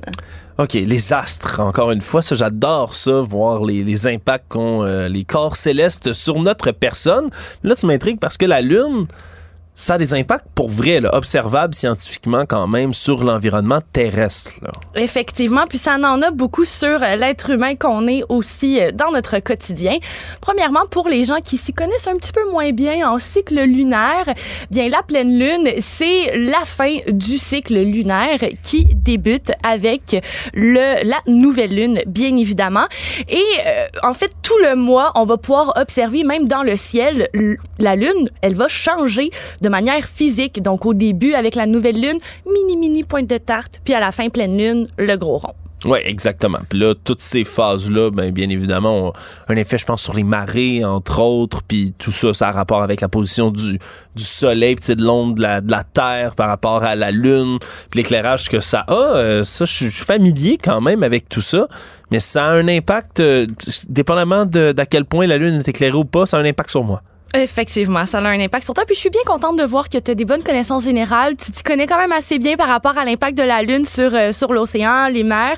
Mais aujourd'hui, je suis là pour t'apprendre que ben, l'humain aussi est affecté par ça. Euh, je veux titiller le sceptique que tu es après ma barre. Est-ce que tu savais qu'il y a des rituels de nouvelles et de pleine lune qui sont exercés par plusieurs individus dans le monde? Des cycles, attends, des, de nouvelles et pleines lunes, genre des nouvelles, des nouvelles de radio, là, comme je fais ce matin? Non, non, en fait, à chaque fois que c'est une nouvelle lune, le début du cycle lunaire, il y a un rituel qui peut être pratiqué pour manifester ta vie de rêve. Oh! Ah-ha. non, ça, j'étais pas au courant du tout, mais j'ai hâte que tu m'a- que tu m'apprennes à manifester ma vie de rêve. Je t'écoute. Ben, en fait, pour le rituel, c'est assez grossier, c'est super simple. Il faut tout simplement manifester ce que l'on désire en parlant au présent. Donc, par exemple, quand c'est le début du cycle lunaire, tu t'assois dans ton salon et tu écris sur une feuille de papier tout ce que tu désires avoir, mais au présent. Par exemple, euh, je, je possède 2 millions de dollars dans mon compte bancaire. Plie ça, dors là-dessus et à la pleine lune, tu dois le brûler. OK, mais ça, c'est OK. Au début, début du cycle, dans le fond, je fais ça. Oui. Puis là, faut que je dorme avec en dessous de mon oreiller tout le long. tout le long du cycle et à la fin du cycle, tu peux le brûler pour te libérer de toutes les énergies qui t'empêchent d'accéder à ton 2 millions de dollars. Ça, ce sont des croyances spirituelles. J'ai pas d'argument aujourd'hui pour te convaincre de ça. Je suis juste venue te titiller avec cette information. OK, mais là, 2 millions de dollars, tu vois, dans cette économie, j'aurais peut-être inscrit plus, mais là, peut-être que ça va moins se manifester. Écoute, je vais, je vais réfléchir à tout ça, puis surtout la partie brûlée, là. Faut que je fasse attention. Là, les feux à Montréal, mesdames et messieurs, feux ouverts, c'est interdit. Mais euh, brûler ça dans votre évier, peut-être. Ah bah oui, il y a, il y a, dans des magasins ésotériques, tu peux acheter des petites secoupes dans lesquelles il est euh, sécuritaire de brûler tes Attends, une manifestations. blague? Non. Ah, OK. c'est, génial. Je suis- tellement content d'apprendre aujourd'hui qu'il y a des petites, euh, des petites coupoles pour brûler des objets cérémoniels. Bon, admettons que je commence à faire mon petit rituel, puis tout le long du mois, il y a rien qui se passe. Tout ça, ça va, c'est le début puis la fin le plus important? Oui, effectivement. Puis ça, c'est vraiment des croyances personnelles, des croyances spirituelles. Mais là, je sais, t'es un sceptique. Toi, tu veux y aller avec les faits euh, scientifiques. Oui. En 2013, le Current Biology a publié une étude dans laquelle il affirme que la phase de sommeil profond est diminuée de 30% en période de pleine lune. Donc, quand on, on arrive dans la période de pleine lune, toi, être humain, tu dors moins bien. OK. Ça, mais ça, ça, c'est intéressant. Est-ce que c'est expliqué pourquoi exactement ou c'est juste une observation empirique qu'on fait puis si- s'il y, a une- il y a une étude qui est faite derrière tout ça, je, je, suis d'accord. C'est intéressant de savoir, mais est-ce qu'on a réussi à trouver pourquoi? Non, on est toujours en train de trouver la source. On est encore en train de faire des études. Le fait qu'on a remarqué, dans le fond, que le sommeil était affecté, c'est qu'on a testé plusieurs personnes à la fois. Mais le pourquoi du comment, on l'étudie encore. Euh, Je vais, je vais rappeler à ton passé, Alexandre. Si je me trompe pas, toi, t'as déjà été animateur de camp de jour, non? Oui, absolument. J'ai été animateur de camp de jour pendant des années, un travail que j'ai beaucoup aimé. Puis j'encourage les jeunes aussi à aller, euh, à l'essayer. C'est tellement une belle, une belle formation de vie. J'ai partagé aussi cette fonction et je confirme, c'est le meilleur emploi pour euh, débuter. Euh, parlant de, de cet emploi, est-ce que tu as déjà remarqué qu'à certains moments du mois, tes enfants, ils étaient incontrôlables? Ben là, ça, oui, là, je veux dire, il y, a- il y a toujours comme le- l'espèce de tempête parfaite où t'as des jeunes de, des jeunes de camp qui deviennent euh, des petits monstres, là, littéralement. Oui, c'est- j'ai déjà observé ça. Eh bien, en enseignement aussi, ils observent ça et je te laisse entendre une enseignante. Je suis enseignante au primaire depuis plusieurs années et je peux vous confirmer que la pleine lune a un réel impact sur l'énergie et sur le comportement de mes chers élèves. C'est comme si la lune elle faisait un effet quelconque, mais ça touche pas juste les enfants, ça touche aussi les adultes. Euh, les enfants deviennent complètement différents. Les journées sont assez rock'n'roll, merci. Et c'est même rendu que certains de mes collègues regardent le calendrier pour savoir c'est quand exactement les pleines lunes afin de bien se préparer en classe. OK, mais ça, c'est intéressant. Est-ce que ça a rapport peut-être avec justement le, manque de sommeil? Ça peut, être, ça peut être lié à ça. Je sais pas si tes jeunes ont moins de sommeil, sont peut-être plus, euh, plus fatigués, plus turbulents, plus énervés dans, dans ton cours, je sais pas. Ça fait beaucoup de sens. Puis justement, je me suis aussi entretenue avec un infirmière qui a parlé de ben, son expérience lors de la pleine lune dans le domaine de la santé. Je travaille dans le domaine de la santé depuis plusieurs années et je peux vous affirmer que toutes les personnes qui y travaillent croient au phénomène de la pleine lune. Il y a comme une effervescence dans l'air, les patients sont plus chigneux, rien fonctionne, rien n'est en ordre et les péripéties s'en suivent les unes après les autres. Parfois, on se dit, ben, coudon, qu'est-ce qui se passe aujourd'hui? Et quand on réalise que c'est la pleine lune, bien, tout s'explique. Hmm, c'est spécial. On n'est pas capable de mettre le doigt dessus exactement pourquoi, mais c'est comme, c'est comme, je sais pas, la, la veille de tempête. Il y, a des- il y a des gens qui utilisaient cette expression-là souvent. Là, Ah, tout le monde est énervé, là, c'est parce qu'il y a une tempête demain. C'est un peu la même affaire. Comme une espèce de frénésie dans l'air qui se remarque surtout au niveau professionnel. Mais je me suis aussi entretenue avec quelqu'un qui l'a remarqué sur le niveau personnel. J'ai suivi euh, pendant des années de temps euh, des cours de danse euh, avec les mêmes filles, donc on se connaissait bien, on était très à l'aise ensemble. Et certains soirs de nos cours, on était vraiment beaucoup plus tannantes, plus plus jasantes. On, faisait des blagues, on niaisait, on écoutait moins. Et notre professeur disait toujours ah oui c'est vrai c'est soir de pleine lune ce soir. Donc, oui, c'est vrai, on le ressentait beaucoup euh, dans notre cours de danse. On était plus euh, comme si la lune affectait notre, notre bonne humeur et on avait euh, beaucoup de plaisir ensemble. Mais ça, ça c'est intéressant quand même. Puis je, je me dis qu'on a peut-être, puis on n'est pas les premiers à s'intéresser au phénomène lunaire dans l'histoire humaine, je me dis que c'est quelque chose qui était peut-être qui était observable depuis quand même longtemps, peut-être par des populations, par des gens. Ben c'est sûr que oui. Puis mon argument pour clore le tout, j'aimerais conclure avec ceci. Tu l'as mentionné au début, tu es un être extrêmement cultivé. Tu l'as dit que tu le sais, l'océan, la mer, c'est affecté par la lune, marée haute, marée basse. Mm-hmm. Et si je me trompe pas, dans la toute première euh, chronique qu'on a faite ensemble sur l'astrologie, tu as mentionné que tu ne, ne comprenais pas comment toi, petit humain, pouvait être affecté par des astres. Hmm. Mais si la Lune peut affecter une surface aussi grande que l'océan et la mer, comment est-ce qu'elle ne pourrait pas t'affecter toi qui es fait à 65% d'eau? OK, fait que dans le fond, je, je, suis un être composé de marée, puis la Lune me, me tasse d'un bord puis de l'autre lorsque la lune est pleine. Non, mais, attends, mais c'est pas fou. C'est pas, c'est pas complètement fou. Tu vois, ah. le fait que ça soit observable, puis le fait qu'il y ait une corrélation, mettons, avec le sommeil, après ça, de voir qu'il y a des gens dans plusieurs milieux qui, eux, observent aussi une espèce de, de, de branle-bas de combat autour de la pleine lune. Ça, ça je t'avoue, c'est intéressant. Puis c'était pas du tout à l'agenda, mais je te repose la, la question. C'est quoi le rapport, mettons, entre la lune puis sais, les gens qui disent que Mercure est en rétrograde à peu près comme 120 jours par année, je ne sais pas exactement combien ça dure. Est-ce que ça aussi, c'est un cas comme un astre qui vient déranger notre, euh, notre subconscient ou notre personne sans qu'on s'en rende compte? Mais j'oserais dire que la rétrograde, c'est plus un lien avec l'astrologie. On, on, va plus l'utiliser pour les gens qui croient vraiment aux manifestations de pleine lune, à l'astrologie, mais vraiment le phénomène de pleine lune qui t'affecte au quotidien et qui est étudié par des spécialistes, des scientifiques, c'est vraiment pas la même game que la rétrograde. La rétrograde, je dirais encore plus que c'est des croyances spirituelles. Bon, mais je suis content que tu fasses la distinction entre les deux. Jessica, je vais continuer à observer la prochaine fois la pleine lune. Je suis content de savoir qu'elle me transforme pas en loup-garou, mais que tous mes liquides à l'intérieur ben, sont influencés par les marées de la lune. Honnêtement, j'essaierai de faire l'exercice. La prochaine fois qu'une pleine lune, de regarder comment moi je me sens puis comment les gens autour de moi réagissent. Peut-être que j'ai pas été assez attentif jusqu'ici. Jessica Giroux, merci beaucoup. Merci à toi, Alexandre.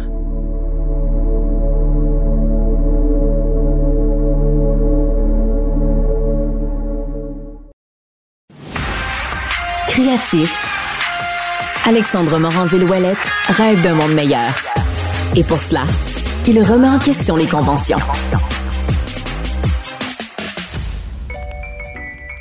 Je te rappellerai que 1,3 milliard, 44 milliards de dollars. C'est beaucoup, beaucoup d'argent. À partir de cet événement-là, il y a eu un point de bascule. Un directeur de la section argent, pas comme les autres.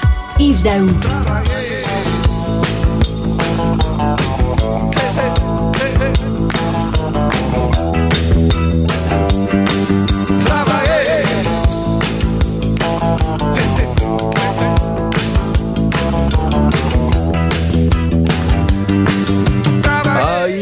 Convaincu que c'est la chanson qu'il aimerait faire jouer dans les corridors du ministère de l'Éducation en ce moment, alors qu'on a euh, au-dessus de 15 000 postes à pourvoir dans le réseau. Mais c'est plutôt chez Walmart que ça a l'air de jouer cette chanson-là en ce moment. Il y a 300 postes à combler, puis on a reçu pas mal plus de candidatures que ça. Écoute, euh, Alexandre, c'était une surprise cette histoire-là parce que, écoute, on se fait parler de la pénurie de main-d'œuvre dans le commerce de détail depuis deux ans. Tu comprends ça en disant, écoute, il manque de main-d'œuvre partout. Mais là, bon, on en a parlé euh, tous les deux hier de l'ouverture de ce nouveau magasin-là, qui est le premier investissement majeur de Walmart au Québec depuis dix ans. Mais là, Hier, nous, ils nous avaient déjà parlé qu'il y avait 300 postes qui avaient été comblés, mais ce qu'on a appris à la suite de l'entrevue, c'est qu'ils ont eu 3000 candidatures pour ces 300 postes-là. ça, en pleine pénurie, c'est fou. c'est 10, 10, candidats pour chaque poste.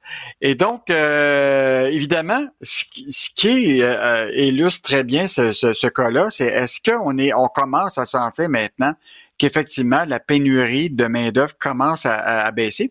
Et là, c'est intéressant. J'ai été voir les chiffres là, euh, de, des postes vacants au premier trimestre de 2023. Là. Et là, tu vois tranquillement que le nombre de postes commence à, baisser de, postes vacants.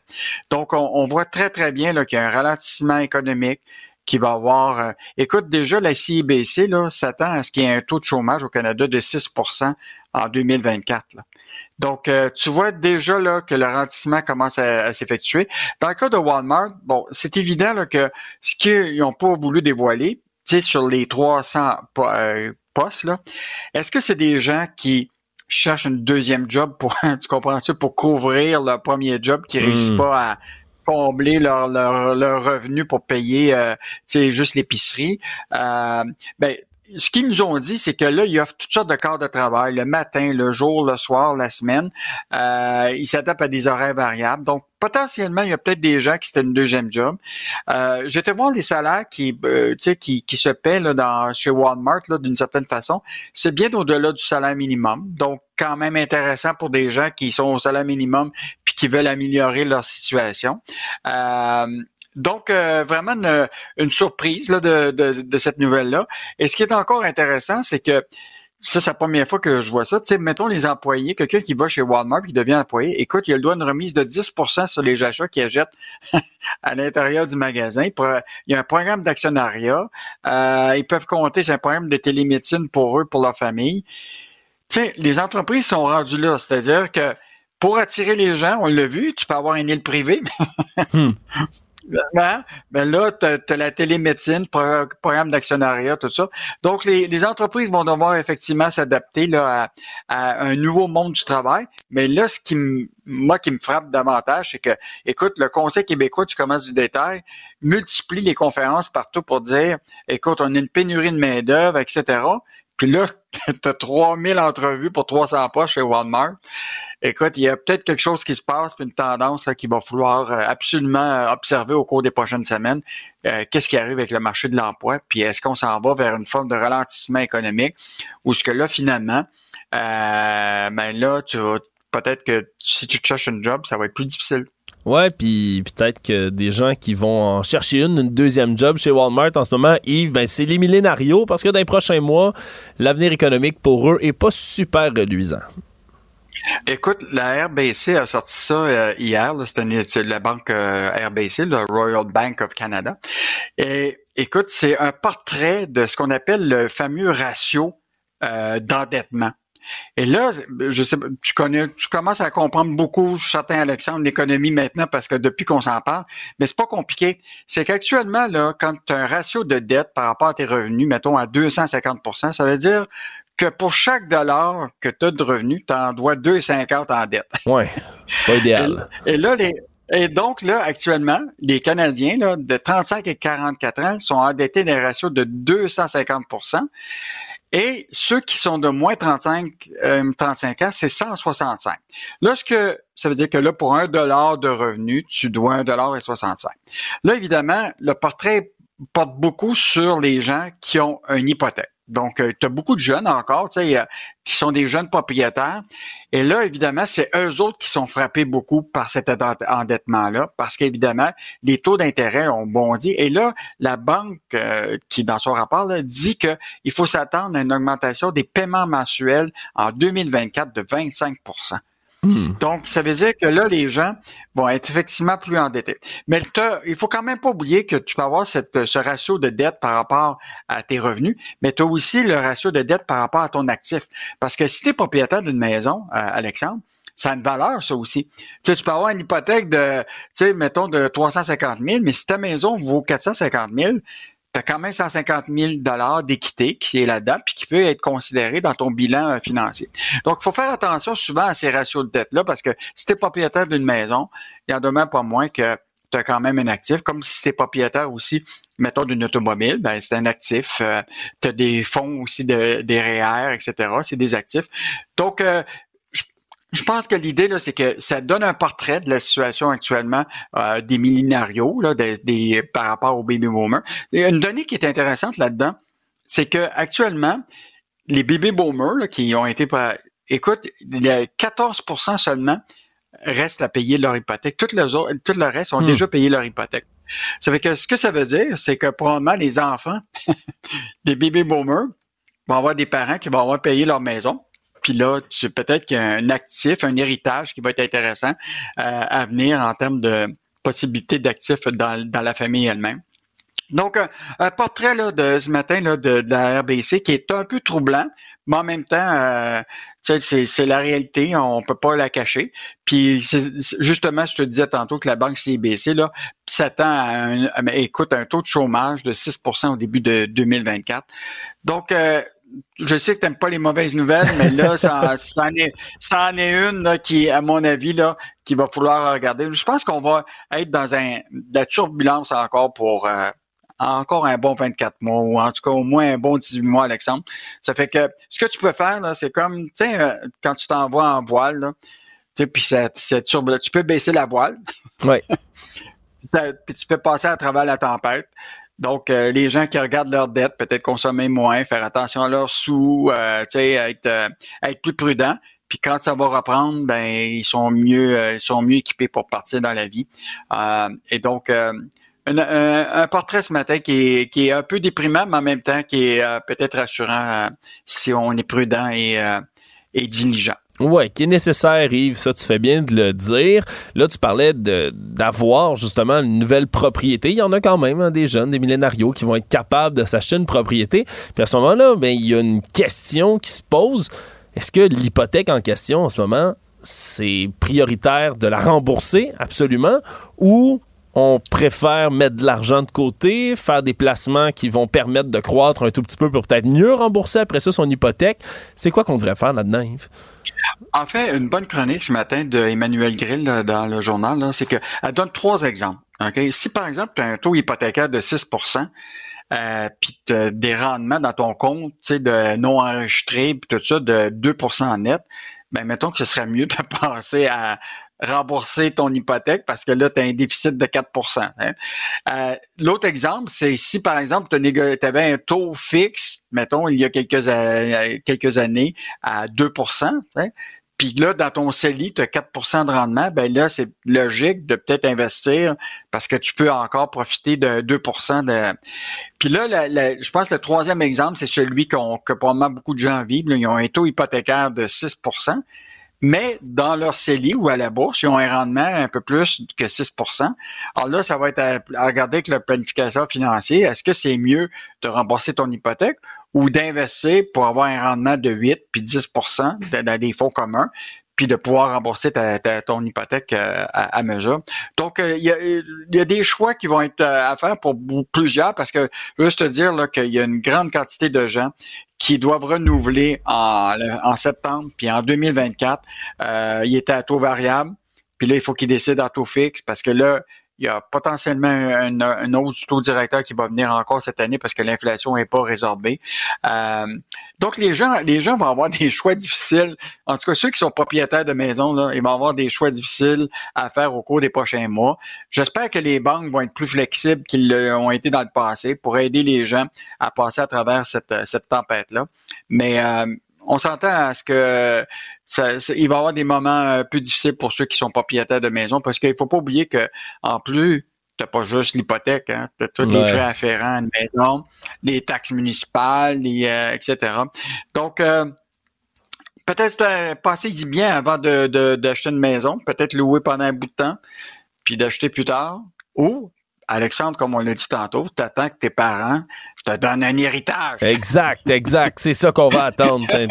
Tant, qu'à faire locataire jusqu'à l'héritage. C'est bon, ça, c'est un mouvement qu'on qu'on devrait lancer. Yves, durant le week-end, qu'est-ce qu'on va pouvoir lire dans les pages du journal, euh, mon cher? En fait, deux affaires que je te souligne, euh, Alexandre. C'est d'abord euh, le, journal a fait un sondage auprès des Québécois durant l'été pour sonder un peu leur état d'âme. Et ce qui est intéressant, là, c'est que ça, c'est les résultats qui vont être connus demain dans le journal. Et on voit de plus en plus que les Québécois ils sont anxieux par rapport à leur pouvoir d'achat. Ça, là, puis on va faire le tour de cette question-là, autant parce qu'ils sont inquiets au niveau de l'inflation alimentaire, puis les taux d'intérêt, on vient d'en parler. Mais dans le cas de l'inflation alimentaire, ce qu'on remarque très clairement, c'est que les gens ont arrêté d'acheter certains produits. Puis d'autres qui, qui ont commencé, tu sais, le panier d'épicerie que les gens achetaient il y a deux ans, là, probablement le panier d'épicerie aujourd'hui est pas mal différent. Donc, on, on, va faire le tour de la question. Et une bonne histoire positive, Alexandre. Écoute, dans une, oui, dans une famille, québécoises. Euh, ils sont tous des, euh, des pilotes d'avions commerciaux. Donc, Stéphanie Léopold, qui a 27 ans, vient de réaliser son premier vol comme pilote d'Air Transat aux côtés de son père, Sébastien, qui travaille pour Air Transat depuis 1997. Oh. Puis lui, elle, elle rejoint son frère Alexandre, Charles-Antoine, qui a 88, 28 ans, qui pilote aussi chez Transat. Donc, trois enfants, dans une même famille qui sont pilotes d'avions commercial euh, avec euh, avec Transat. Donc une histoire inspirante. Euh, donc on va s'éloigner de, la, vapoteuse qui, qui était dans l'avion, qui était pilote, pour parler de trois pilotes qui sont très fiers de de piloter un avion commercial, qui est quand même un, beau défi. Là, tu sais, quand tu transportes des gens, c'est un, c'est, un métier assez exigeant. Puis, euh, je, sais pas si toi tu voyages des fois, là, mais tu sais, en avion, les Québécois, quand y a, les avions atterrissent, là, on applaudit. Tout le monde applaudit. Hein? On applaudit ça. Je comprends pas d'où ça vient cette tradition-là, Yves. Là, les fameux applaudissements. Bravo de, de, nous avoir ramené à bon port. Je sais pas si, je sais pas si c'est une superstition ou c'est juste euh, quelque chose qu'on a développé, mais ouais, j'ai remarqué ça, Yves. En fait, l'idée, c'est que on, on, on, les remercie dans le fond de nous avoir amené à bon port sans, avoir crashé. Là. Mais euh, c'est un peu déprimant comme, comme expression. Mais il y en a pas moins que c'est un beau métier et euh, on vous en parle dans l'édition de samedi dans le journal. Oui, c'est un beau métier. Puis a, depuis quelques années, avant qu'on parle même de pénurie de main-d'œuvre globale, on parlait justement, là, je me souviens, il y a quelques années, du métier de pilote d'avion qu'on allait en manquer en fou autour de la planète de ces fameux pilotes. Content de voir qu'il y en a qui ont répondu à l'appel puis qui maintenant peuvent commencer à exercer leur métier. Ça m'a mis de bonne humeur tout ça. Yves, laissons-nous sur la chanson euh, avec laquelle on a ouvert cette chronique de Pagliaro pour bien lancer la fin de semaine. Merci Yves. Salut, bon week-end.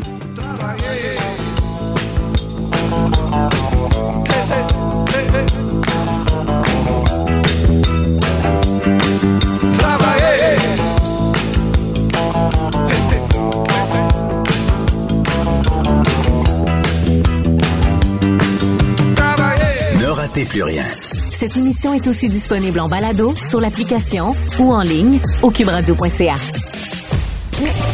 Marie mon petit, en semaine des 12-30. C'est les parents qui, euh, oups, on est en retard parce que euh, la première semaine, la deuxième semaine, la troisième semaine, c'est des ajustements. Puis là, on a oublié euh, le sac, la boîte à lunch, le machin, le truc. On est reparti un petit peu trop tard, tu sais, de prendre le rythme. Puis là, d'arriver à pleine vitesse en auto. Tu sais, je veux dire, c'est des campagnes que font les écoles à chaque fois aussi avec des messages en disant faites attention le matin quand vous arrivez près des écoles. Marie mon petit, en balado au cubradio.ca. Savoir et comprendre. Cube Radio. Il s'engage dans le débat public à la recherche d'amélioration. Alexandre Morin-Villouellette. On a encore eu euh, hier des nouvelles de cette très chère gouverneure générale du Canada, Mary Simon. Je dis très cher ici parce qu'à chaque fois qu'on a des nouvelles d'elle, c'est pas pour nous expliquer qu'elle a signé un traité avec un autre pays, c'est pas pour nous parler d'un accord qu'elle vient de conclure, non.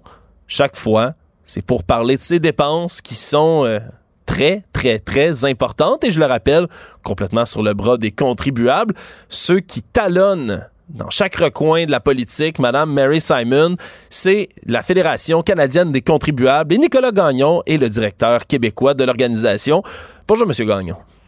Bonjour, M. Moranville. Encore une fois, vous nous sortez un beau petit scoop sur les dépenses de Mme Mary Simon. C'est ses déplacements en 2022. Euh, je vous laisse même l'honneur d'annoncer le beau gros montant final que Mme a dépensé. Il s'agit de... 2,7 ben, millions de dollars. On la félicite. Exact, en, un an. Et ça revient à pas loin de cinq voyages à l'international et plus de neuf séjours à l'intérieur du pays. Ça, à la limite, ça peut faire un peu plus de sens, mais quand on regarde la facture finale sur les 2,7 millions de dollars, il y a pas, loin de 2,1 millions qui, qui, représente en fait les cinq voyages qui ont été effectués au courant de l'année 2022 par Mme Mary Simon et sa très imposante délégation euh, dans les différents pays qu'elle a visités. Donc c'est assez énorme et c'est plus effectivement que ses prédécesseurs quand on compare les chiffres avec par exemple les dépenses de voyage de Mme Julie Payette, euh, d'Adrian Clarkson ou même de M. David Johnston. Donc euh, on voit clairement qu'il n'y a pas une tendance à la baisse dans les dépenses de voyage à l'international. Et, et oui, on pourrait quasiment parler d'un record dans les circonstances. Donc euh, oui, il n'y a rien d'impressionnant. Et pour, pour prendre avec euh, votre euh, les propos que vous avez utilisés à, l'introduction, effectivement, c'était pas vraiment pour signer des ententes qui ont, qui ont permis aux contribuables canadiens d'être un peu mieux représentés ou d'avoir un peu plus de bénéfices. c'est effectivement des voyages plus souvent qu'autrement de nature symbolique euh, soit à Londres ou sinon pour euh, euh, aller à Berlin ou en Islande ou à Dubaï. Bref, il y a plusieurs voyages comme ça qui font en sorte qu'on ne sait pas exactement était où la valeur ajoutée pour les contribuables, mais ce qu'on sait, c'est que c'est nous qui avons payé pour la facture au final. Oui, puis ce qui est intéressant, c'est que votre organisation ben, mène enquête comme ça, là, prend le temps, je l'exprimerai ainsi, tu prends le temps de fouiller dans paperasse que tout le monde a juste abandonné d'aller fouiller euh, parce qu'il y a une manière quand même là euh, unique d'aller enquêter un peu comme ça sur les dépenses de la gouvernance générale. Comment vous y prenez? Oui, ben en fait, dans, ce cas-ci, c'est des documents qui ont déjà été rendus publics parce qu'il faut savoir qu'à chaque euh, session parlementaire, il y, a des procédures qui permettent aux différents députés, autant au fédéral qu'au provincial, d'obtenir des documents de session et donc de pouvoir faire des demandes auprès du gouvernement pour avoir des littéralement ce qu'on appelle des demandes d'accès à l'information, mais comme s'ils étaient plus privilégiés parce que soumis par les, parlementaires au gouvernement. Euh, donc nous, on avait été en mesure d'aller chercher euh, des documents euh, essentiellement colligés pour l'année 2021 et 2022 qui avaient été demandés entre autres par des députés comme euh, Madame Julie Vignola du Bloc québécois qui fait aussi un très bon travail sur ce genre de dossier-là depuis un bon moment. Et c'est grâce à ces documents qui avaient été demandés qu'on était en mesure d'aller vraiment fouiller dans les détails, comptabiliser l'ensemble des dépenses et par la suite, bien sûr, comparer avec les dépenses qu'on avait auparavant déjà obtenues sur les autres euh, gouverneurs généraux. Et c'est comme ça qu'on est en mesure de dégager cette enquête-là. Donc, euh, euh la plus souvent qu'autrement, on est en mesure d'aller chercher de l'information dite, euh, comment dire, privilégiée, soit avec des demandes d'accès à l'information au bon département ou au bon ministère. Euh, dans ce cas-ci, c'est avec des informations qui étaient déjà divulguées, mais qui n'avaient pas été encore comptabilisées, puis on a saisi l'occasion de le faire. Est-ce que vous voyez des réactions ailleurs dans le pays, ailleurs dans le Canada, un peu quand vous sortez des chiffres comme ceux-là? Parce que moi, c'est le genre d'affaires qui me donne franchement envie de pogner les nerfs, là, en bon québécois, euh, de voir des dépenses euh, aussi importantes. Je vais rappeler un autre scoop que vous aviez sorti plus tôt cet été. Hein, ça avait coûté comme 70 000 et des poussières d'argent en frais de déplacement pour une rencontre en Islande de quatre jours qui était à 8 minutes à pied de l'hôtel. Ça avait coûté 70 000 en quatre jours. Ça, c'est comme le championnat olympique de la dépense d'argent. Moi, j'essaierais activement de dépenser 70 000 en quatre jours. J'aurais de la difficulté. Là, on, apprend qu'elle fait cette dépense-là. Il faut vouloir gaspiller de l'argent quasiment pour que ça, ça se passe. Euh, est-ce qu'il y a des réactions un peu dans le reste du pays, dans le Canada anglais, ailleurs, aux documents comme ça, aux dossiers que vous rapportez? Euh, ben en fait, oui, on remarque vraiment qu'il y a des réactions qui sont pas très, très, euh, comment dire, là, euh, élogieuses à, l'égard de, des habitudes ou du moins des dépenses qu'on voit à Rideau C'est surtout que pour rappeler que quand Mme Mary Simon est arrivée en fonction en 2021, il avait déjà été remarqué à travers tout le pays qu'il y avait une baisse de confiance envers les institutions, surtout de la monarchie, et aussi une baisse de confiance envers les, les institutions, ben pas juste les institutions, mais en fait le symbole lui-même, surtout avec euh, euh par la suite le décès de Madame euh, ben, de la reine Elisabeth. Donc vraiment, on, ça a déjà été observé à travers le pays qu'il y a une baisse de confiance à ce niveau-là. Puis là, ben, par la suite, on remarque dans les commentaires, dans les réactions dans les médias que euh, on est de moins en moins impressionné par le travail qui est fait à Rideau puis surtout de la manière que l'argent est dépensé sans qu'il y ait une, tentative de transparence. Et ben ça rappelle le fait que la balle est véritablement dans le camp du gouvernement fédéral, parce qu'en ce moment, s'il y a quelqu'un qui peut agir pour corriger la situation, pour s'assurer de mettre comment dire, euh, d'imposer des meilleurs standards de dépenses à Rideau pour s'assurer que ce soit un peu mieux connecté à la réalité des contribuables, ben c'est le gouvernement de Justin Trudeau qui doit agir là-dessus. Parce qu'on sait que euh, si on va par exemple à la Chambre des communes, euh, il y a déjà été constaté dans les travaux parlementaires qu'autant euh, chez les conservateurs que le Bloc québécois, que même au, NPD, il y a une volonté à, aller, euh, comment dire, à, amener des changements dans ce dossier-là. Donc, tranquillement, mais sûrement, vraiment, on voit qu'il y a un écho, que les gens commencent à être un petit peu écœurés de cette situation-là, où est-ce que il y a une culture dépensière à, à rideau qui veut juste pas être corrigée. donc, on a vraiment hâte de voir c'est quoi la suite des choses là-dessus, mais une chose est sûre, la, balle est dans le camp du gouvernement fédéral, donc ça va être essentiellement à eux d'agir s'ils veulent rétablir la confiance entre les contribuables et la gouvernance générale. Je pose une, autre question, une dernière question sur, encore une fois, les réactions. Est-ce que le bureau de Mme Simon réagit? Quand vous sortez des, des chiffres comme ça? J'ai l'impression qu'on a toujours une déclaration un peu laconique d'un représentant de communication quelque part là-dedas, mais on n'entend jamais Mme Simon réagir ou s'expliquer sur ces dépenses-là. Non, effectivement, c'est plus, plus souvent qu'autrement, c'est ses propres fonctionnaires qui doivent rendre des comptes quand ils, en fait, qui vont rendre des comptes à sa place quand les médias vont poser des questions. Et même que récemment, euh, ben, en fait, quand le National Post euh, a sorti la nouvelle hier, euh, ils ont interpellé les bureaucrates de la gouvernance générale, puis ils ont répondu que essentiellement, c'était pas eux qui approuvaient les dépenses, c'est pas donc pas leur responsabilité. Puis ils ont essentiellement lancé la balle dans le dans le dans la cour d'un autre département, d'un autre ministère, dans ce cas-ci, d'Affaires mondiales Canada, donc du ministère des Affaires étrangères qui, qui est dirigé par l'honorable Mélanie Joly. Donc, ils ont laissé entendre que c'était elle qui était en charge d'approuver les dépenses. Hmm. Donc, de un, ce que j'aime pas dans cette attitude-là, c'est qu'encore une fois, on, on, laisse croire que c'est pas notre responsabilité, donc c'est pas grave si on dépense autant. Mais de l'autre côté, ça nous laisse donc ça nous fait comprendre que s'il y a une action qui est à prendre en ce moment, c'est au niveau de Mme Mélanie Joly qui doit arrêter d'approuver euh, des dépenses aussi exorbitantes quand euh, la gouverneure générale et, sa délégation euh, font des voyages à l'étranger. Donc, d'une manière ou d'une autre, ce qu'on n'aime pas, c'est de voir les comment dire, ces bureaucrates-là refuser toute forme de responsabilité, mais on les remercie de nous avoir quand même indiqué dans quelle direction aller pour s'assurer d'avoir une réaction pertinente là, puis du changement à rideau d'une fois pour toutes. Je vous trouve pas mal poli. Monsieur Gagnon, honnêtement, je vous trouve pas mal poli. Alors, permettez-moi de l'être un tout petit peu moins à votre place. Je vais résumer un peu la situation par rapport à la gouverneur général. On a une femme qui n'est pas élue. Elle est nommée. Elle ne parle pas français. Elle est nommée dans un poste censé représenter tous les Canadiens et toutes les Canadiennes. Euh, va à l'étranger, fait des voyages, gaspille 2,7 millions de dollars pour des résultats qui ne sont pas comptabilisables. Et lorsqu'on lui demande d'être redevable de ces montants absolument exorbitants, je rappelle 70 000 de chauffeur en quatre jours pour une destination à 8 minutes à pied, elle aurait pu s'acheter une voiture neuve, ça aurait coûté moins cher. Euh, quand on lui pose des questions là-dessus, non seulement elle n'a pas non plus une responsabilité, une imputabilité comme des ministres l'ont. Donc, elle n'a même pas à répondre aux questions. Elle passe pas devant les caméras. Elle parle à personne. Puis quand on demande aux fonctionnaires qui font le job à sa place, on dit, ben allez voir ailleurs. Mélanie Jolie, gérer l'approvisionnement en Ukraine, des conflits mondiaux, ben ça, c'est pas sa priorité. Elle gère nos dépenses ailleurs. Je résume-tu bien la situation en ce moment, M. Gagnon? Oui, vous résumez extrêmement bien la situation. Puis, euh, puis je comprends qu'effectivement, c'est difficile d'être poli devant une telle situation, mais c'est à peu près ça qui se passe en ce moment. C'est sûr que nous, de notre côté, on ne va pas nécessairement dire qu'il faut que tous les voyages soient abolis parce qu'on peut comprendre que sur une base symbolique et constitutionnelle, euh, la gouverneure générale doit sûrement se rendre à Londres une fois de temps en temps pour aller voir le roi ou la reine. On peut comprendre qu'il y a quand même cette, comment dire, cette fonction, euh, cette nécessité dans la fonction, mais si on regarde l'ensemble des dépenses, il y a vraiment de quoi qui cloche. Puis le fait qu'il y ait un refus d'agir, ben on s'entend que ça ça anime les passions, puis pas pour les bonnes raisons. Donc vraiment, en ce moment à Ottawa, il faut vraiment qu'il y ait une action qui soit prise pour corriger la situation, parce que de toute manière, s'il n'y a rien qui est fait, on va vous le dire franchement, la Fédération canadienne des contribuables, bon, on attend le prochain scandale de dépenses pour le dénoncer sur la place publique. Donc, si, jamais il ne corrige pas la situation, bon, on va s'assurer d'être là pour dénoncer euh, encore une fois ces dépenses complètement exagérées. Content de l'entendre. Nicolas Gagnon, vous êtes le directeur Québec de la Fédération canadienne des contribuables. Merci d'avoir été là.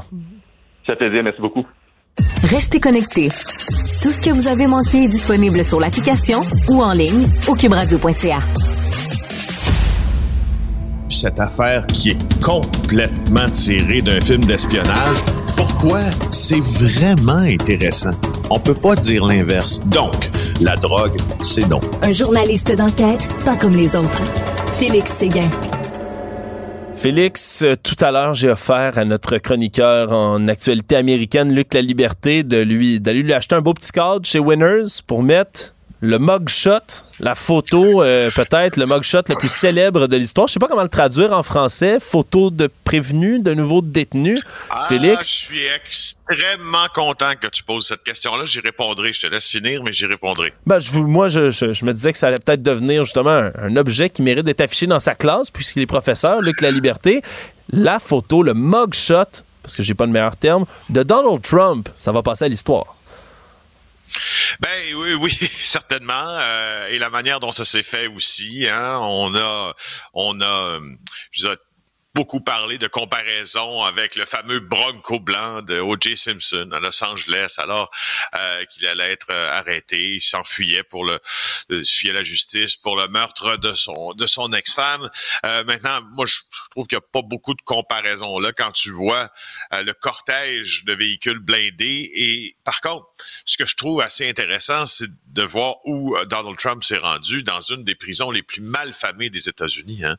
Euh, cette, cette prison-là, en Georgie, est réputée comme une des plus dures, une des plus insalubres, et c'est là qu'il s'est rendu avec les services secrets américains qui sont allés faire ce qu'on appelle en politique puis en sécurité rapprochée de l'advance. En fait, le terme français pour expliquer ça, c'est on appelle ça les précurseurs, les policiers qui. Alors de ce qu'on peut lire dans le Washington Post, entre autres, ce matin, il y a des précurseurs qui sont allés au cours des derniers jours dans cette prison en Georgie, près d'Atlanta, euh, essayer d'arranger les choses pour que tout se passe à leur goût. Parce que tu comprends je suis même pas encore sur les faits puis sur l'accusation en vertu de la loi anti-raquette, la loi anti-gang américaine euh, d'association de malfaiteurs. Je suis juste sur le caractère bizarroïde de cette euh, de cette euh, de cette procédure là. Ouais. T'imagines qui a droit à ça dans la vie? Qui va s'assurer que quand tu vas te présenter pour te constituer détenu,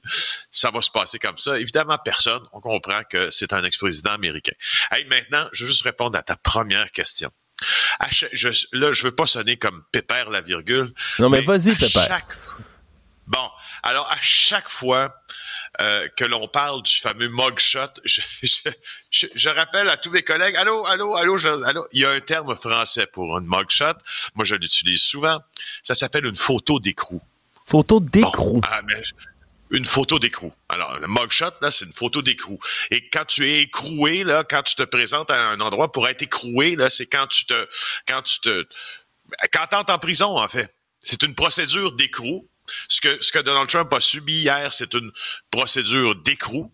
Et quand tu te fais, fais prendre ta photo alors que tu t'apprêtes à, à être considéré comme un détenu, c'est une photo d'écrou. Alors Hmm. voilà, maintenant c'est dit.